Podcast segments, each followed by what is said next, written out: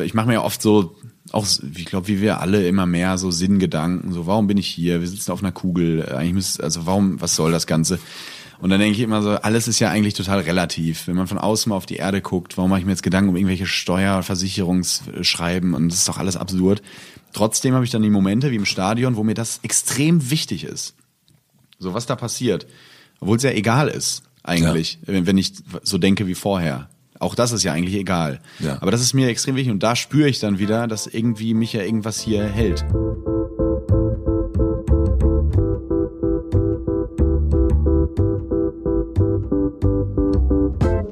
Willkommen im Hotel Matze, dem Interview-Podcast von Mit Vergnügen. Ich bin Matze Hiescher und ich treffe mich hier mit Menschen, die mich interessieren und versuche herauszufinden, wie die so ticken. Das Hotel Matze ist gerade in einer kleinen Winterpause. Das heißt, gerade jetzt werden keine neuen Folgen veröffentlicht. Ich habe mir aber gedacht, dass es vielleicht sinnvoll sein könnte und schön sein könnte, in alte Folgen nochmal reinzuhören. Und ich habe mich für Folgen entschieden, wo ich das Gefühl hatte, oh, zwischen damals und jetzt ist bei dieser Person richtig viel passiert. Letzte Woche gab es Annalena Baerbock zum Wiederhören und jetzt gibt es Tommy Schmidt, bei dem es auch richtig viel passiert, finde ich. Wir haben uns getroffen im Februar 2020 schönes Datum, da gab es Corona noch nicht. Wir haben uns getroffen im alten Podcast-Studio, das hört man noch, wenn man den Sound hört. Und damals war Tommy vor allen Dingen natürlich schon gemischtes Hack Mitglied, 50 Prozent von gemischtes Hack, aber vor allen Dingen auch Comedy-Autor. Er hat geschrieben für Luke Mockridge, für Caroline Kebekus, für Late Night Berlin. Das macht er inzwischen, so meine ich zumindest nicht mehr, sondern ist halt selbst jemand, für den Witze geschrieben werden. Denn er hat jetzt eigene Shows im Fernsehen. Er macht jetzt viel, viel mehr Moderationssachen. Und ich weiß gar nicht, ob er überhaupt noch daran denkt, ein Buch zu schreiben, so wie er es damals vorhatte. Wir sprechen in dieser Folge über seine Kindheit, über seine Fußballliebe, die geblieben ist auf jeden Fall. Es geht um die Angst vor der Stille und um ganz viel mehr. Ich freue mich, die Folge auf jeden Fall nochmal zu hören, um nochmal so ein bisschen diesen Anfangsspirit nochmal zu spüren. Er redet ja über die Anfänge auch von Gemischtes Hack und eben über seine Anfänge. Und gleichzeitig ist es vielleicht auch so eine kleine Vorbereitung, denn na, wir sind schon seit einer Weile am Schreiben und gucken, ob wir einen Termin finden. Tommy, wenn du das hörst, bitte melde dich. Ich freue mich auf jeden Fall, wenn ihr demnächst hier nochmal eincheckt und dann haben wir diese Folge quasi in Vorbereitung nochmal gemeinsam gehört. Ich wünsche euch viel Vergnügen beim Wiederhören mit Tommy Schmidt im Hotel Matze. Ja, wir haben jetzt mal investiert. Also nachdem wir wirklich die ersten anderthalb Jahre nur die billigsten Mikros hatten, haben wir gedacht, das kann so, das können wir den Leuten nicht antun. Bei wachsender Followerschaft, das ist äh, unangenehm. Aber du bist ja eigentlich ein Typ, der das, also der, du bist ja eigentlich schon ein Typ, der profimäßig an sowas, oder bist du so ein Sch Schloddery-Typ? Ja, ich habe aber keine Ahnung von Technik. Null. Also als wir okay. uns zum Beispiel diese neuen Mikros geholt haben, hat Felix mich am, am Hosenzipfel genommen. Wir sind zum, nee, umgekehrt ich ihn und wir sind in den Music Store in Köln und er hat da das geregelt, Mikros und äh, sonst wenig. Ich stand einfach nur und habe halt mitbezahlt. Ich habe äh, leider gar keine Ahnung von Technik, gar nichts. Ich habe äh, auch benutze, äh, besitze und benutze auch gar keine Apps. Immer wenn ich in der Stadt bin, wie also schon die Klassiker, ja. aber ähm, so wenn Freunde von mir wieder für äh, für vier Euro mit Uber nach Mitte fahren, rufe ich eine Taxinummer an und fahre für 15 Euro die gleiche Strecke. Das ist wirklich ganz schlimm. Ich muss, ich habe auch kein PayPal und so. Nein? Nee, ist ganz, äh, ich bin da sehr rückständig. Ganz komisch. Ich gucke aber da natürlich eigentlich in ein modernes Gesicht. Ja, danke schön. das ist ganz so eins habe ich noch nie gesehen, so ein modernes Gesicht. Das ist ein total modernes ja. Gesicht. Hätte ich wirklich, also schon direkt was Neues erfahren. Ja, mein Bruder zum Beispiel regt sich immer tierisch drüber auf, so wenn ich, wenn er mir Geld schuldet oder umgekehrt, schnell PayPal. Ich so, ich gib mir deine, deine IBAN-Nummer, ich mach das dann später am Computer. Aber wie kriegst du das? Also ich meine, das ist ja auch alles, hat ja was mit Zeit zu tun. Ja. Hast du dann so ein Ich bin wirklich faul, was sowas angeht. Ich hatte auch, äh, ich habe mal meine ganze Festplatte verloren, weil ich kein Backup hatte. Ja. Fotos von sieben Jahren Urlaub äh, weg. Und der Typ im Apple Store hat mich so angeguckt, also der Blick verriet schon, sind sie bescheuert? Aber ich weiß nicht, ich muss das, äh, ich brauche da sehr Nachholbedarf. Bist du aber ein nostalgischer Typ? Weil eigentlich nur nostalgische Typen brauchen ja immer diese Fotos von vor sieben Jahren. Ja, eigentlich schon. Ähm, ich hatte auch eine Zeit, wo ich dachte, ja, scheiß drauf, ähm, irgendwie sammle ich jetzt keine Fotos mehr und ich halte das alles im Kopf. Aber jetzt bin ich so Anfang 30 und merke tatsächlich, wie so manche Erinnerungen verschwimmen. So, wann war ich da nochmal auf Mallorca, wann war ich da nochmal in Italien, wie war das da in Kanada? Und ähm, oder der Geburtstag und der und da hätte ich schon ganz gerne am liebsten analog ähm, irgendwo Bilder. Also ich bin auch kein großer Fan von diesen Bilderfluten, die wir da alle auf dem Handy haben, weil das nimmt dem Ganzen irgendwie das Besondere. Das, da bin ich dann schon an. Ich schreibe auch mit dem Stift und so. Ähm, also ähm, jetzt nicht, nicht, wenn ich jetzt arbeite, sondern ich mache mir Notizen mit dem Stift und nicht in die, äh, in die Notiz-App vom iPhone, sondern ähm, da bin ich auch sehr analog und trinke auch Filterkaffee und so. Das sind alles so Kleinigkeiten. Da bin ich irgendwie nicht so, nicht so ähm, technisch versiert. Und wenn wir uns jetzt ein Fotoalbum angucken würden von Ja. deinen Eltern, Ja. ähm, was würden wir da so sehen, wenn es so um deine Kindheit Viel Amrum. Viel Amrum Nordsee. Ja. Da waren wir immer. Wir waren eigentlich immer klassische Nordseeurlauber. Also jedes zweite Bild ist wie irgendwie äh, wir Kinder in einem Bollerwagen sitzen und an den Strand gezogen werden. Bei Wind und Wetter. Ähm, viel Regenjacken, viel Fußball mit Papa spielen. Und äh, ich, ich eigentlich immer, der immer irgendeine Grimasse schneidet. Auch schon so mit drei. Also auf jedem Bild habe ich eigentlich immer irgendwelche immer so Faxen Zunge gemacht. raus und, und, ja, ja. und Aufmerksamkeit Ja. kriegen wollen? Oder? Wahrscheinlich schon so ein bisschen unterbewusst dann. Ja, kann gut sein. Ihr seid, also du bist in Detmold aufgewachsen, Ja. äh, Arztsohn Ja. äh, und am Waldrand. Und hab, bin trotzdem, hab mich trotzdem da hochgearbeitet, trotzdem rausgearbeitet. Ja, aber äh, wie sie, also ich meine, wenn jemand äh, ne, Grimassen auf Fotos, ja, Ja. klar. Ähm, äh, wie entgeht man einer zu behüteten Kindheit? Oder wie bist du der zu behüteten Kindheit entkommen? Zum Glück gar nicht. Ich bin, ich bin, äh, ich bin sehr dankbar für meine Kindheit. Also ich habe immer, wenn ich mit Freunden rede, die irgendwie jetzt nichts Schlimmes erlebt haben, aber so, äh, wenn es so eine Trennung ist der Eltern oder früh, ganz früh die Großeltern verloren oder ähm, Einzelkind und immer drunter gelitten und so. Das hatte ich, ich war wirklich, ich bin da, also meine Kindheit war nahezu perfekt. Und ich könnte natürlich jetzt, weil es edgy und cool wirkt, sagen, ja, da war mal eine schlimme Zeit und da habe ich viel Nirvana gehört und mich geritzt und so. Nee, es war alles ganz sonnig. Irgendwie, die Kindheit war echt sehr, zum Glück sehr behütet. Ähm, aber ich hatte natürlich, ich habe trotzdem viel Mist gebaut. Ne? Also das ist nicht, war auch kein guter Schüler und so und ähm, habe auch entsprechend Freunde gehabt, wo wir viel Faxen gemacht haben und so. Also ich ist schon so, dass ich jetzt nicht irgendwie da so eine strebsame, strebsame Pubertät und Kindheit hatte. Ich war einfach sehr behütet. Ähm, Was haben deine Eltern da richtig gemacht? Dass du, man will ja dann schon, also ne, Teenagermäßig Ja. ausbrechen und will dann eben nicht mehr äh, in, im Einfamilienhaus Ja. sein, sondern irgendwas anderes machen. Ich glaube, dass ich nicht konservativ auf, also keine konservative Erziehung genossen habe, sondern ähm, mein Vater zum Beispiel war immer wichtig. Also wir konnten so lang feiern und draußen bleiben und ich sag jetzt einfach mal saufen gehen, wie wir wollten. Ihm war dann aber wichtig, so ihr könnt das machen, aber um 10 dann Frühstückstisch. Also es waren so Kleinigkeiten, die dann ähm, Bestand haben mussten. das heißt, du bist Samstagabend ausgegangen. Ja, und saß mit einem Turbokater da vor so einem und hab dann so, ja, ich habe irgendwie noch nicht so einen Hunger.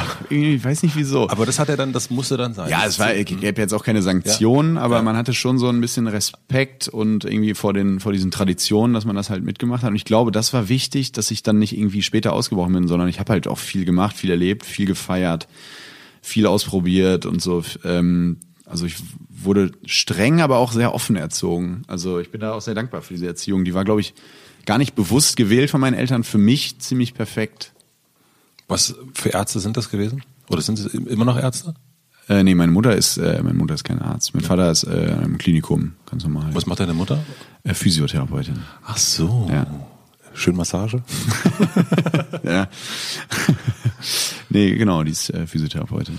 Und wie ist der Humor deiner Eltern? Äh, Lachen war immer ganz, ganz wichtig bei uns. Da haben wir sehr, sehr viel gelacht, sehr große Comedy- und Kabarett-Fans immer. Wir waren auch früher auf, äh, immer auf so Comedy-Veranstaltungen oder meine meine Eltern haben mir auch immer so Comedy-CDs geschenkt. Ich habe die ganze Nacht, wenn andere Hörspiel gehört haben, habe ich dann irgendwie eine Doppel-CD, Michael Mittermeier, Herbert Knebel, äh, Das waren so die äh, ersten. Studio Braun und sowas, den ganzen Kram habe ich so äh, mir reingezogen und obwohl ich teilweise überhaupt nicht verstanden habe, aber ähm, das war für mich irgendwie immer Otto, natürlich klar, Otto, ganz viel. Ähm, Echt immer noch. nee, damals halt. Nee, aber äh, genau, weil äh, du bist ja im Grunde fast zehn Jahre jünger als ich. Mhm. Und für uns war ja schon Otto noch schon, das war schon so, ja, das war schon noch cool, aber so. Ja, ich glaube, Otto ist für so, ist ja eigentlich zeitlos. Also in einer gewissen Zeit deines Lebens. Ich glaube, du kannst, wenn du diese Hexenlieder von ihm, äh, diese Knusperhäuschen, Hänsel und Gretel Lieder, Ja. die kannst du jetzt auch Neunjährigen vorstellen, habe ich auch Spaß. Ja. Das ist, glaube ich, ähnlich wie Asterix einfach äh, und Lucky Luke und solche Sachen einfach zeitlos. Und Otto natürlich extrem viel gehört von die alten Sachen, fand ich super, auch die Filme geguckt. Ähm, nee, Lachen war ganz wichtig. Ähm, Humor ganz wichtig. Ähm, auch, auch Medienkonsum hat sicherlich auch dazu. Also wir haben sehr viel, also ich habe es eben schon gesagt, immer Frühstückstisch und alles so zusammen essen, weil meine Eltern immer ganz wichtig ist, man einmal am Tag zusammen eine Mahlzeit irgendwie einnimmt. Aber trotzdem haben wir auch oft vom Fernseher gegessen, weil wir halt, meine Eltern große Krimi-Fans und, und auch so, wetten das, so, da haben wir da einfach vom, vom Fernseher gegessen. Ähm, das kam mir auch nie jetzt irgendwie assi vor oder so, sondern das war immer so, ich bin dann halt mit groß geworden und äh, war immer ein großer Medienfan. Also meine Eltern haben auch mal erzählt, dass ich so mit neun so den Spiegel mit ans Bett genommen habe, also nicht, nicht, das, nicht den Gegenstand, sondern die Zeitung, obwohl ich ja nichts verstanden habe davon. Aber ich habe das irgendwie beobachtet bei Leuten, dass das irgendwie cool aussieht, intellektuell aussieht und habe dann den Spiegel mit hochgenommen und den so studiert ähm, und mir mei meistens nur die Bilder angeguckt. Aber ähm, ich war immer ein großer Medienfan, also großer Fernsehfan, bin auch, wenn ich ähm, so getan habe, als wäre ich krank und zu Hause geblieben, habe ich mich schon gefreut, weil meine Mutter ähm, schob dann immer, bevor sie zur Arbeit gegangen ist, diesen Fernsehwagen, den meine Eltern im Schlafzimmer hatten, bei mir ins Zimmer. Dann lief dann da Familienduell um 11, um 12.12, dann diese Boulevardmagazine bei ProSieben Sam und sowas, dann Talkshows, die ganzen Mist, das habe ich mir alles reingezogen. Was fandest du daran gut? Ich glaube einfach dieses, ähm, geil, ich kann vormittags Fernsehen gucken. Ja klar, also das, das finden ja. Ja. alle gut, aber dass du so, ne, du hast ja wirklich ausgesprochen, Medienfan sein Ja. und Fernsehfan sein. Ja. Und ich habe zum Beispiel immer so Winnetou geguckt, das fand ich super. Ich hatte gar nicht so eine, ich war nie so ein riesen Fernseher an und jetzt die Mhm. ganze Zeit glotzen, sondern eigentlich immer nur so gute Zeiten, schlechte Zeiten. Winnetou. Ja, äh, eher Knight so scripted dann. Also Ja. so, ja, ich, ich eher so Show immer. Shows geguckt, Magazine viel geguckt. Warum? Das weiß ich gar nicht, ehrlich gesagt. Ich glaube, das Boulevardeske hat mir bei Punkt 12 einfach gefallen. So als 13-Jähriger ist das halt krass, wenn irgendwo die größte Kuh der Welt geboren wird oder so. Ich finde es halt witzig. Ähm, aber einen genauen Grund kann ich dir gar nicht sagen, woran das lag. Aber ich fand es einfach immer spannend. Obwohl das ja immer eigentlich war es nie so geil, zu Hause zu bleiben, wenn man krank war, wenn man ehrlich ist, weil man auch immer dann, also bei mir ist so, ich habe immer auf die Uhr geguckt, ah fuck, die anderen haben gerade Englisch, die haben gerade Mathe und es gab auch immer eine Arbeit zurück meistens und äh, das war ja irgendwie war es immer ein bisschen uncool im Nachhinein, zu Hause zu bleiben. Wenn man Popmusik hört, dann steht man ja gerne vorm Spiegel und, und singt in eine Bürste rein oder Tennisschläger und so Mhm. Ja. weiter. Was hast du gemacht? Ähm, Vorm Spiegel? Das ist eine gute, ja doch, ich glaube, ich habe auch so Sachen gesungen, bestimmt. Ich weiß es auch nicht mehr. Was ich immer hab, was ich bis heute habe, das kriege ich auch nicht weg, wenn ich ein Lied höre, egal ob es jetzt ein, ein schnelles, ein Popsong ist, oder ein Rap oder, oder aber auch eine Ballade, dann baue ich mir so, das ist wahrscheinlich äh, Berufskrankheit, äh, vielleicht geht's aber auch jedem so, ich weiß nicht, ich baue mir immer eine Geschichte darum. Also ich projiziere das immer auf mich, wenn ich eine Ballade höre, versuche ich mich reinzuversetzen, wie wäre das, wenn ich jetzt auf einer Beerdigung wäre. Oder wenn das meine Beerdigung wäre und die Leute würden dieses Lied hören. Also ich kann mir nie, ich kann ganz selten Musik einfach so hören. Oder ich früher, als ich in der Pubertät war, dann kam irgend so ein geiler Rap-Song, habe ich gedacht, wie wäre das, wenn ich jetzt in den Club reingehen würde? Also weißt du, immer also so, immer so zweite Ebene. ja, immer so, warum gibt's jetzt keine, kein Musikvideo, was, äh, wo ich jetzt Gegenstand bin des Ganzen? So ganz komisch, so sehr eitel wahrscheinlich auch. Also Äh, du warst Teil des Ganzen. ja, ja, aber bis heute ist das so, wenn ich ein, ähm, das kriege ich nie ganz raus. Ich versuche das immer, weil das ja auch nervt. Aber ich baue mir immer eine Story bei allem. Auch bei Film. Nee, bei Film gar nicht. Da kann ich so rein und, und Serien und so. Aber bei, und Büchern auch nicht. Aber bei Musik ist das ganz schlimm. Aber es geht vielleicht echt vielen so. Ich frage mich, wenn das jetzt so ein Internet-Meme wäre, ob das nicht sogar viral gehen würde, weil die Leute das ähnlich sehen und sich vielleicht nicht trauen zu, äh, zu äußern. Geht dir das so? Ähm, hörst du einfach ganz aktiv Musik und freust Ja. dich daran, dass das gut ist? Ja, Okay. also ich, äh, wenn ich das, ich bin dann eher, dass ich dann, äh, dass mich das mitnimmt, Mhm. so dass ich irgendwie, wenn es gut ist, dann emotional berührt bin in irgendeiner Ja. Form. Wenn es irgendwie, jetzt redet der alte Mann, wenn es groovt, dann, äh, Wenn es cool wird. Nee, wir tanzen zu Hause recht viel auch. Ja? Ja. Wir haben das irgendwie, ist bei uns wird viel getanzt eigentlich. Also bei meiner Frau, mein Sohn und ich. Ja. Das ist schon häufig, dass wir da so zu Beyoncé und irgendwas dann, Ja, dann cool. tanzen. Aber ich bin jemand, der, ich habe jetzt heute, das, nee, gestern das erste Mal das neue Strokes-Lied gehört. Und das habe ich jetzt bestimmt schon 30 Mal gehört. Mhm. Ja, Also bist du auch so ein Todhörer? Du, absolut. Und mich nimmt das dann, mich, mich begeistert das so derartig. Ja. Also ich höre mir so ein schlimm. Lied auch irrsinnig schön. Ja, das, das kenne ich. Das Aber ist ich aber bei mir bei allen so. Ich, wenn ich eine neue Hose habe, ziehe ich nur noch die an und finde alles, was ich vorher besessen habe, kacke. Ja. Das ist ganz schlimm. Felix hat mich das auch mal im Podcast gefragt, wie viel aktive Hosen besitzt du? Das finde ich eine gute Frage. Sehr gut. Weil ich habe, glaube ich, was, wie viel Hosen habe besitze ich? Sagen wir mal zwölf oder so, zehn, zwölf mit Jogginghosen und sowas, gemütlichen. Ich trage echt dann zwei. Maximal. genauso. Maximal. Aber hast du das auch, dass du denkst, das merken die anderen doch? Ja, klar. Ja, vor allem das Kuriose ist ja, du denkst dann ja, äh, wenn du jetzt eine neue, eine neue Klamotte anziehst, willst du das ja, das machst du ja auch für andere, sonst würdest du ja, das ist ja nicht, also wenn du der letzte Mensch auf der Welt wärst, wäre dir ja wahrscheinlich Ästhetik am Körper relativ egal, schätze Ja. ich mal. Ähm, aber die Leute, die du noch nicht gesehen hast vorher in deinem Leben, kennen ja auch deine alten Klamotten noch nicht. Aber trotzdem kriegt der Körper, äh, das Gehirn diese Transferleistung ja nicht hin und äh, du denkst, dann musst du jetzt neue Sachen. Also wahrscheinlich unterbewusst. Ich mache das nie aktiv, aber ich glaube, das ist ein Grund. Ich, äh, es ist strange. Das ist wie Therapie hier gerade bei dir. Du bist, du bist echt die neue Christine Westermann.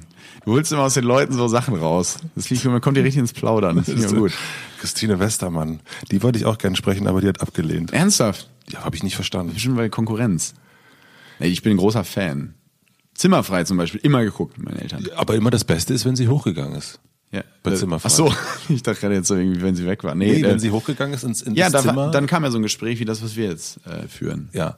Mit so einer ähm, leichten Schwere, aber äh, eine gute Schwere. leichte Schwere. Ja, Ja. eine, eine gute Schwere. Ja, mir hat auch mal jemand geschrieben, der hatte, hat gedacht, dass ich sehr dick bin. Hab ich so, ja, verstehe ich auch nicht. Aber ähm, Das wird mir ganz oft geschrieben. Also die Leute, dass du dick bist? nein, nein, dass sie dachten, ich bin dick. Ja. Schreiben mir ganz viele. Das ist immer kurios. Hat was Leute, mit tiefe Stimmen zu tun wahrscheinlich. Ne? Wahrscheinlich. Ja, klar, die Leute stellen sich ja unter, äh, weil ich eine tiefe Stimme habe, eh, glaube ich, was anderes vor.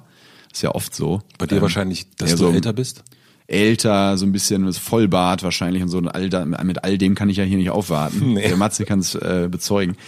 Ein modernes Gesicht. Absolut. Ein Podcast-Gesicht. Schon alles richtig, Richtig so, alles richtig gelaufen. Ähm, wo, wo war ich? Ach so, dass mir Leute, dass mir Leute, ja, die Leute sind ja auch ähm, sehr auf eine positive Art distanzlos. Ich finde das immer amüsiert mich sehr, wenn ich so Nachrichten bekomme. Ich, ich dachte, du wärst viel hässlicher.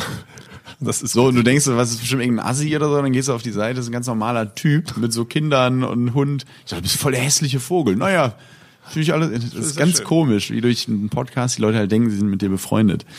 Das finde ich sehr, sehr kurios. Du hast gerade Christine Westermann gesagt Mhm. und die geht ja, das habe ich gerade gedacht, die geht ja immer in dieses Zimmer, wo es so ein bisschen Ja. aussieht wie in der Jugend. Ja. Und ich erinnere mich noch, dass bei Lars Eidinger hingen dann so Pop-Plakate. Ja. Ähm, wie sah es in deinem Kinderzimmer aus? Äh, viele Bravo Sport, Fußball. Bravo Sport gehabt? Ja, Oh krass, noch nie gesehen. ja, die gab's. Ähm, das war so ein bisschen, wenn man für die Analysen des Kickers noch nicht weit genug war, dann äh, Bravo Sport, so, da hingen die. Obwohl aber auch nicht so viel, weil ich bin ja Gladbach-Fan und Gladbach war zu der Zeit in meiner Jugend ähm, kein guter Club, also sportlich nicht gut und deswegen waren wenig Poster von Spielern da drin. Und wenn, dann war natürlich, das war natürlich ein Highlight, aber sonst viele Nationalspieler, hingen da Tennisspieler. Du warst so richtig Fan dann von den Leuten? Ähm. Ja, ja. Also für dich war das so, was für mich Kurt Cobain war, ist für dich, wer, Effenberg fand ich super. Martin Dahlin, so Gladbach-Spieler, fand ich super. Ähm, und ähm, ja, so Sport, also so Boris Becker, Gra äh, Tommy Haas, großer Tommy Haas-Fan immer gewesen beim Tennis. Und ähm, was hing da noch? Ein Aquarium hatte ich, natürlich. Ähm, sonst war das, ich war auch nie ein Kinderzimmerkind. Also auch in der Pubertät nicht. Ich war immer zum, zum Leid meiner Mutter so ein Wohnzimmerkind. Ich lag da immer in der Gegend rum, in der Pubertät, mit meiner großen Nase und der viel zu tiefen Stimme. In und hab da Fernsehen, äh, hat sich nichts geändert. Nee, und hab da äh, Fernsehen geguckt und meine Mutter hat oft gesagt, geh doch mal in dein Zimmer, so was andere Eltern natürlich äh, oft in der Pubertät geklopft haben, willst du nicht mal rauskommen? Ich war eigentlich immer ähm, im Wohnzimmer oder draußen Fußball gespielt oder so und äh, oder war ich habe sehr viel Sport in, war in viel Sportvereinen. Na, der also Hobbypsychologe hat natürlich schon rausgefunden, dass du Stille nicht so gut erträgst und Ja. nicht so gut allein sein kannst. ja. Nee, Stille kann ich bis heute gebe ich auch offen zu nicht gut ertragen. Also deswegen ich habe ähm, wenn ich nach Hause komme ist oft wirklich die erste ist ganz traurig. Die erste Handhabe ist dass ich irgendwas anmache was läuft im Hintergrund. Wenn es ein Küchenradio ist und da irgendwie gerade irgendein Quatsch, äh, irgendein Popsong läuft, aber ich, ähm, es hat nichts mit, ich kann nicht alleine sein, ich kann super alleine sein. Ich wünsche mir oft, dass ich viel häufiger alleine bin, aber Stille kann ich nicht so gut. Auch wenn ich lese oder arbeite, läuft immer Musik. Und führst du Selbstgespräche? Nee, aber ich habe das nicht, aber ich habe alleine, wenn ich alleine bin, auch einen ganz guten Humor, glaube ich. Also ich finde Sachen witzig und lache dann auch. Ich lache auch alleine in der Wohnung, wenn mir irgendwas einfällt oder ich beobachte auf der Straße, wie irgendwas Lustiges passiert und so, äh, kann ich mich schon amüsieren. Aber wenn du jetzt zum Beispiel für gemischtes Hack mhm. eure, eure Folge, wenn das, wenn dir was passiert oder du siehst was, was lustig ist, übst du das vorher in irgendeiner Form? Also gibt nee. es irgendwie, dass du da so Formulierungen nee, sprichst? Nee, das gar nicht. Nee. Also das ist echt so ein bisschen, Felix und ich bereiten uns halt wirklich null vor, was man halt auch oft, außer jetzt, wenn wir uns diese fünf Fragen, diese Rubrik stellen. Ja. Aber die kennt der andere auch nicht. Mhm. Also ähm, das ist alles wirklich spontan und äh, manchmal denke ich, wäre mal geiler, wenn wir das mal machen. Ich finde, manchmal hört man das auch. Da hätten sie jetzt aber noch mal vielleicht ein bisschen Background gebraucht. Manchmal ist es aber auch einfach gerade der ähm, gerade das Erfolgsgeheimnis in Anführungszeichen oder das Geheimnis, nicht Erfolgsgeheimnis, das Geheimnis des Podcasts, warum er so ist, wie er ist, dass wir einfach so wie zwei Dudes, die miteinander telefonieren, miteinander sprechen. Mhm. Also es ist, glaube ich, einfach so ein bisschen Glück, dass das gerade so ankommt, wenn wir das machen. Wir machen eine klitzekleine Pause. Hier kommt die Werbung. Mein heutiger Werbepartner ist Upway. Wer mich in Berlin unterwegs sieht, wird mich meistens auf meinem Fahrrad sehen. Ich mag öffentliche Verkehrsmittel nicht so besonders und ich habe auch das Gefühl, dass ich mit dem Fahrrad oft viel, viel schneller unterwegs bin. Und wenn die Strecke mal zu lang ist, dann nehme ich unsere Firmenschwalbe. Wir haben eine gelbe Firmenschwalbe. Ich bin jetzt auf Upway gestoßen dort gibt es den perfekten Kompromiss zwischen Fahrrad und Moped. Unter www.upway.de, da schreibt man U-P-W-A-Y, findet ihr eine riesige Auswahl an refurbished E-Bikes. Diese wurden von professionellen Mechanikerinnen und Mechanikern auf Herz und Nieren getestet und erneut, um die Qualität und die Sicherheit jedes Bikes zu garantieren. Dadurch habt ihr mehrere Vorteile. Ihr kauft günstig ein neuwertiges, gebrauchtes E-Bike, was ressourcenschonend ist, weil es nicht nochmal neu für euch hergestellt werden muss und seid mit jeder Fahrt nachhaltig dadurch unterwegs, auch wenn die Strecke mal zu lang ist, fürs, ich sage jetzt mal, normale Fahrrad. Denn wer sagt denn, dass man sich da nicht ein bisschen Unterstützung holen darf? Wenn ihr euch für dieses Jahr sowieso vorgenommen habt, mehr in Bewegung zu sein, aber immer wieder Ausreden findet, das Fahrrad doch stehen zu lassen, dann solltet ihr unbedingt mal im Onlineshop von Upway vorbeischauen. Wer sich dort für ein refurbished E-Bike entscheidet, spart mit dem Code HOTELMATZE weitere 5% auf sein Wunschmodell. Den Link und den Code findet ihr wie immer natürlich auch im Linktree in meinen Shownotes. Vielen Dank an Upway für die Unterstützung dieser Folge. Und nun zurück zur Folge. Ich überlege gerade, ob ich dich mal frage, äh, ob du mir ein bisschen die Fußballbegeisterung erklären kannst. Die bei mir ja vollkommen, äh, vollkommen, die gibt's ja gar nicht im ja. Grunde. Null, ne? Die gibt's null und die ist, ähm, habe ich mir auch nicht, also habe ich gerade gedacht, als du so von den von den Postern, weil ich kann mhm. mir das ja überhaupt nicht vorstellen. Und dann schieben wir das Thema gemischtes Hack noch ein Stückchen nach hinten. Also ja. vielleicht kannst du mir das, also was begeistert dich so derartig an Fußball? Wo hast du das WM-Finale geguckt, 2014? Deutschland gegen Argentinien, als Deutschland Weltmeister wurde. Das würde mich jetzt mal interessieren. Mhm. Das frage ich immer, äh, das interessiert mich immer, Leute, weil das ist ja, du kannst, das ist ja ein Straßenfeger, ne? Was, die Straßen waren ja wirklich leer. Also ich habe es zu Hause geguckt ähm, mit meiner aber Frau. Die, aber dir war es egal? Vollkommen. Und wir äh, Wahnsinn. Und wir, ich war zu Hause und habe dann irgendwann angefangen, so die Spülmaschine einzuräumen. Während des Spiels? Während des Spiels. Absurd. Und für mich das Interessanteste war eigentlich das dann danach, hm. also die Preisverleihung, weil ich dann irgendwann gesehen habe, dass Paul Ripke da ist. Und ja. immer, das hat mich am meisten gefreut eigentlich. Ah, okay. An dem Spiel war, dachte ich, ach, wie schön, dass der das geschafft hat. Ach, und, und das habe ich dann so gern beobachtet. Und ähm, ach, kurios. Ich habe äh, ab morgens, ich weiß gar nicht, ob ich das sagen darf, ist mir auch egal. Ich habe ab 10 Uhr morgens mit einem Kumpel um runterzukommen. Der Anpfiff war meistens oh, runterzukommen. Ja, und äh, WM-Finale ist ja meistens relativ früh. Gerade weil es auch in Brasilien war. Ich glaube, es war so 17 Uhr irgendwie sowas Anpfiff, glaube ich. Bin mir aber nicht sicher. Und ich habe ab morgens 10 Uhr mit einem Kumpel in regelmäßigen Abständen Schnaps getrunken, wegen des, weil ich nicht klar kam, weil ich zu aufgeregt war. Und da war ich ja schon 25, 24. Oh mein Gott. Krass, ne? Äh, vollkommen unverständlich. Ja, ja. Gegen wen? Kurz davor haben sie ja gegen irgendjemanden gespielt, wo sie dann sieben. Brasilien. Brasilien. Ja. Da bin ich wirklich, äh, meine Frau ist mein Zeuge, ins, in, zur Halbzeit ins Bett gegangen, weil ja. ich dachte, ist ja klar, wer gewinnt. Ja, total. Also weil es so, das ist. Ich, nee, ich kann auch jeden, ich bin ja bei sowas, versuche ich mal sehr, äh, sehr viel zu reflektieren. Ich kann jeden verstehen, der das als total absurd abtut, Fußball. Total. Also bist du jemand, der bist du gegen, wenn du hast du so Konkurrenzdenken? Im Fußball? Nee, also generell. Also bist du schon, vergleichst du dich, oder das ist ja, also Fußball ist ja schon so ein, okay, das wir gegen die. Mhm. Und das fehlt mir zum Beispiel komplett, habe ich null. Mir ist das wirklich egal, was, also ich mache Sachen für mich und that's it, oder? Hm. Nee, Konkurrent, nee, eigentlich, weil wir uns ja auch so eine, hm, also in Bezug auf Privatleben, wenn es jetzt um eine Beziehung geht, ganz bestimmt, so klassische Eifersucht, also die jetzt gesund ist, nicht, nicht falsch verstehen, da Konkurrenz denken bestimmt. Im Job, na, eigentlich auch nicht. Also ich, also wenn, wenn ich jetzt zum Beispiel, wenn jetzt jemand käme, der mir in, auf, in allen Belangen alles streitig macht und ich habe keine Jobs mehr, dann ist ja logisch, dass ich dann den als Konkurrenten sehen würde. Ja. Aber da das gerade äh, noch nicht so der Fall ist, eigentlich nicht so wirklich. Und was begeistert dich dann so am Fußball? Mhm. Am Fußball, das ist, wie gesagt, ich kann jeden verstehen, der das absurd als absurd abtut, weil das ist ja auch absurd. Da laufen 22 Leute mit dem Ball hinterher, die man, die einen nicht kennen, die man nicht kennt. Und äh, man, man fühlt mit denen und freut sich mit denen, also die, mit den elf der mhm. einen Mannschaft. Mhm. Und ähm, das ist einfach, das klingt jetzt sehr pathetisch, aber das ist halt wie so eine Religion, mit der man sozialisiert wird oder nicht. Also ich habe das irgendwie als Kind mitbekommen und bin dann von Anfang an immer Fußballfan. Also ich stelle mir jetzt auch, ich habe das auch oft so, wenn ich mir vorstelle, dass ich samstags die Bundesliga nicht gäbe, das, würde total ins Kontor schlagen für meine für meine gesamte Gefühlswelt, weil das so wichtig äh, für mich ist am Samstag Bundesliga, so wie so ein Ritual. Mhm. Es hat auch mal jemand gesagt, dass ähm, die ganzen äh, Dinge, die vorne im Anpfiff passieren, also das Warmmachen der Spieler, die Lieder, ist ja immer ja. durchchoreografiert, ist immer das Gleiche. Dass das was von einem, hat irgendein ähm, Psychologe oder so hat mal ein Interview darüber gegeben, dass, ähm, dass das wie ein Gottesdienst ist. Ja. Wenn du im Gottesdienst die Reihenfolge der Lieder ändern würdest, dann würden ja auch Leute aufstehen, was soll die Kacke? Ja. Das haben wir noch nie so gemacht. Im Fußball ist es genauso. Da muss der Verein ganz sensibel kommunizieren im Vorfeld einer Saison. Das Lied B läuft jetzt plötzlich da, wo Lied A lief. Und dann gibt's Riesenaufstände und so.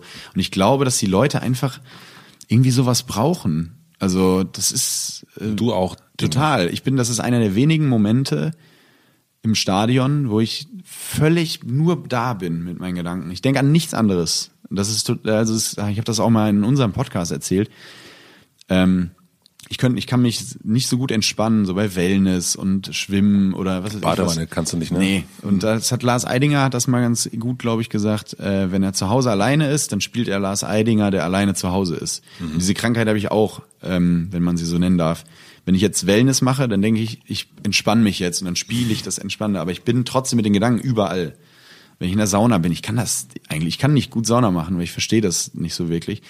Und dann gibt es Situationen im Leben, die habe ich jetzt für mich so festgemacht, wenn ich mich mit Freunden treffe, übers Wochenende wegfahre oder halt ins Fußballstadion gehe, für 90 Minuten ist ja wirklich die Birne aus. Aber jetzt nicht so, dass ich da rumgröle oder, ähm, oder mich assi gegenüber anderen verhalte, sondern ich gucke dann das Spiel und bin wirklich dann so bei mir, meiner Gedankenwelt und dann, äh, oder nee, eben nicht, und bin beim, beim Spiel.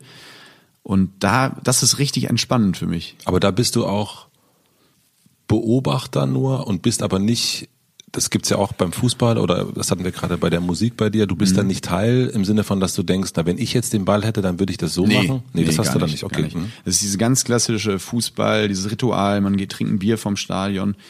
Wie das, äh, du hast bestimmt auch Freunde, äh, die sagen, zu St. Pauli gehen oder mhm. so, ne? Also, ich hab's jetzt, äh, bist du nicht auch mit Aki Bosse, weiß ja nicht, St. Pauli-Fan, so das, solche.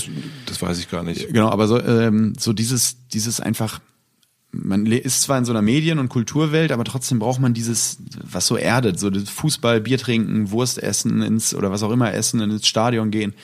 Ähm, also ist es eigentlich diese Routine und diesen, also es ist wie so halt. Ja, ja total. Okay.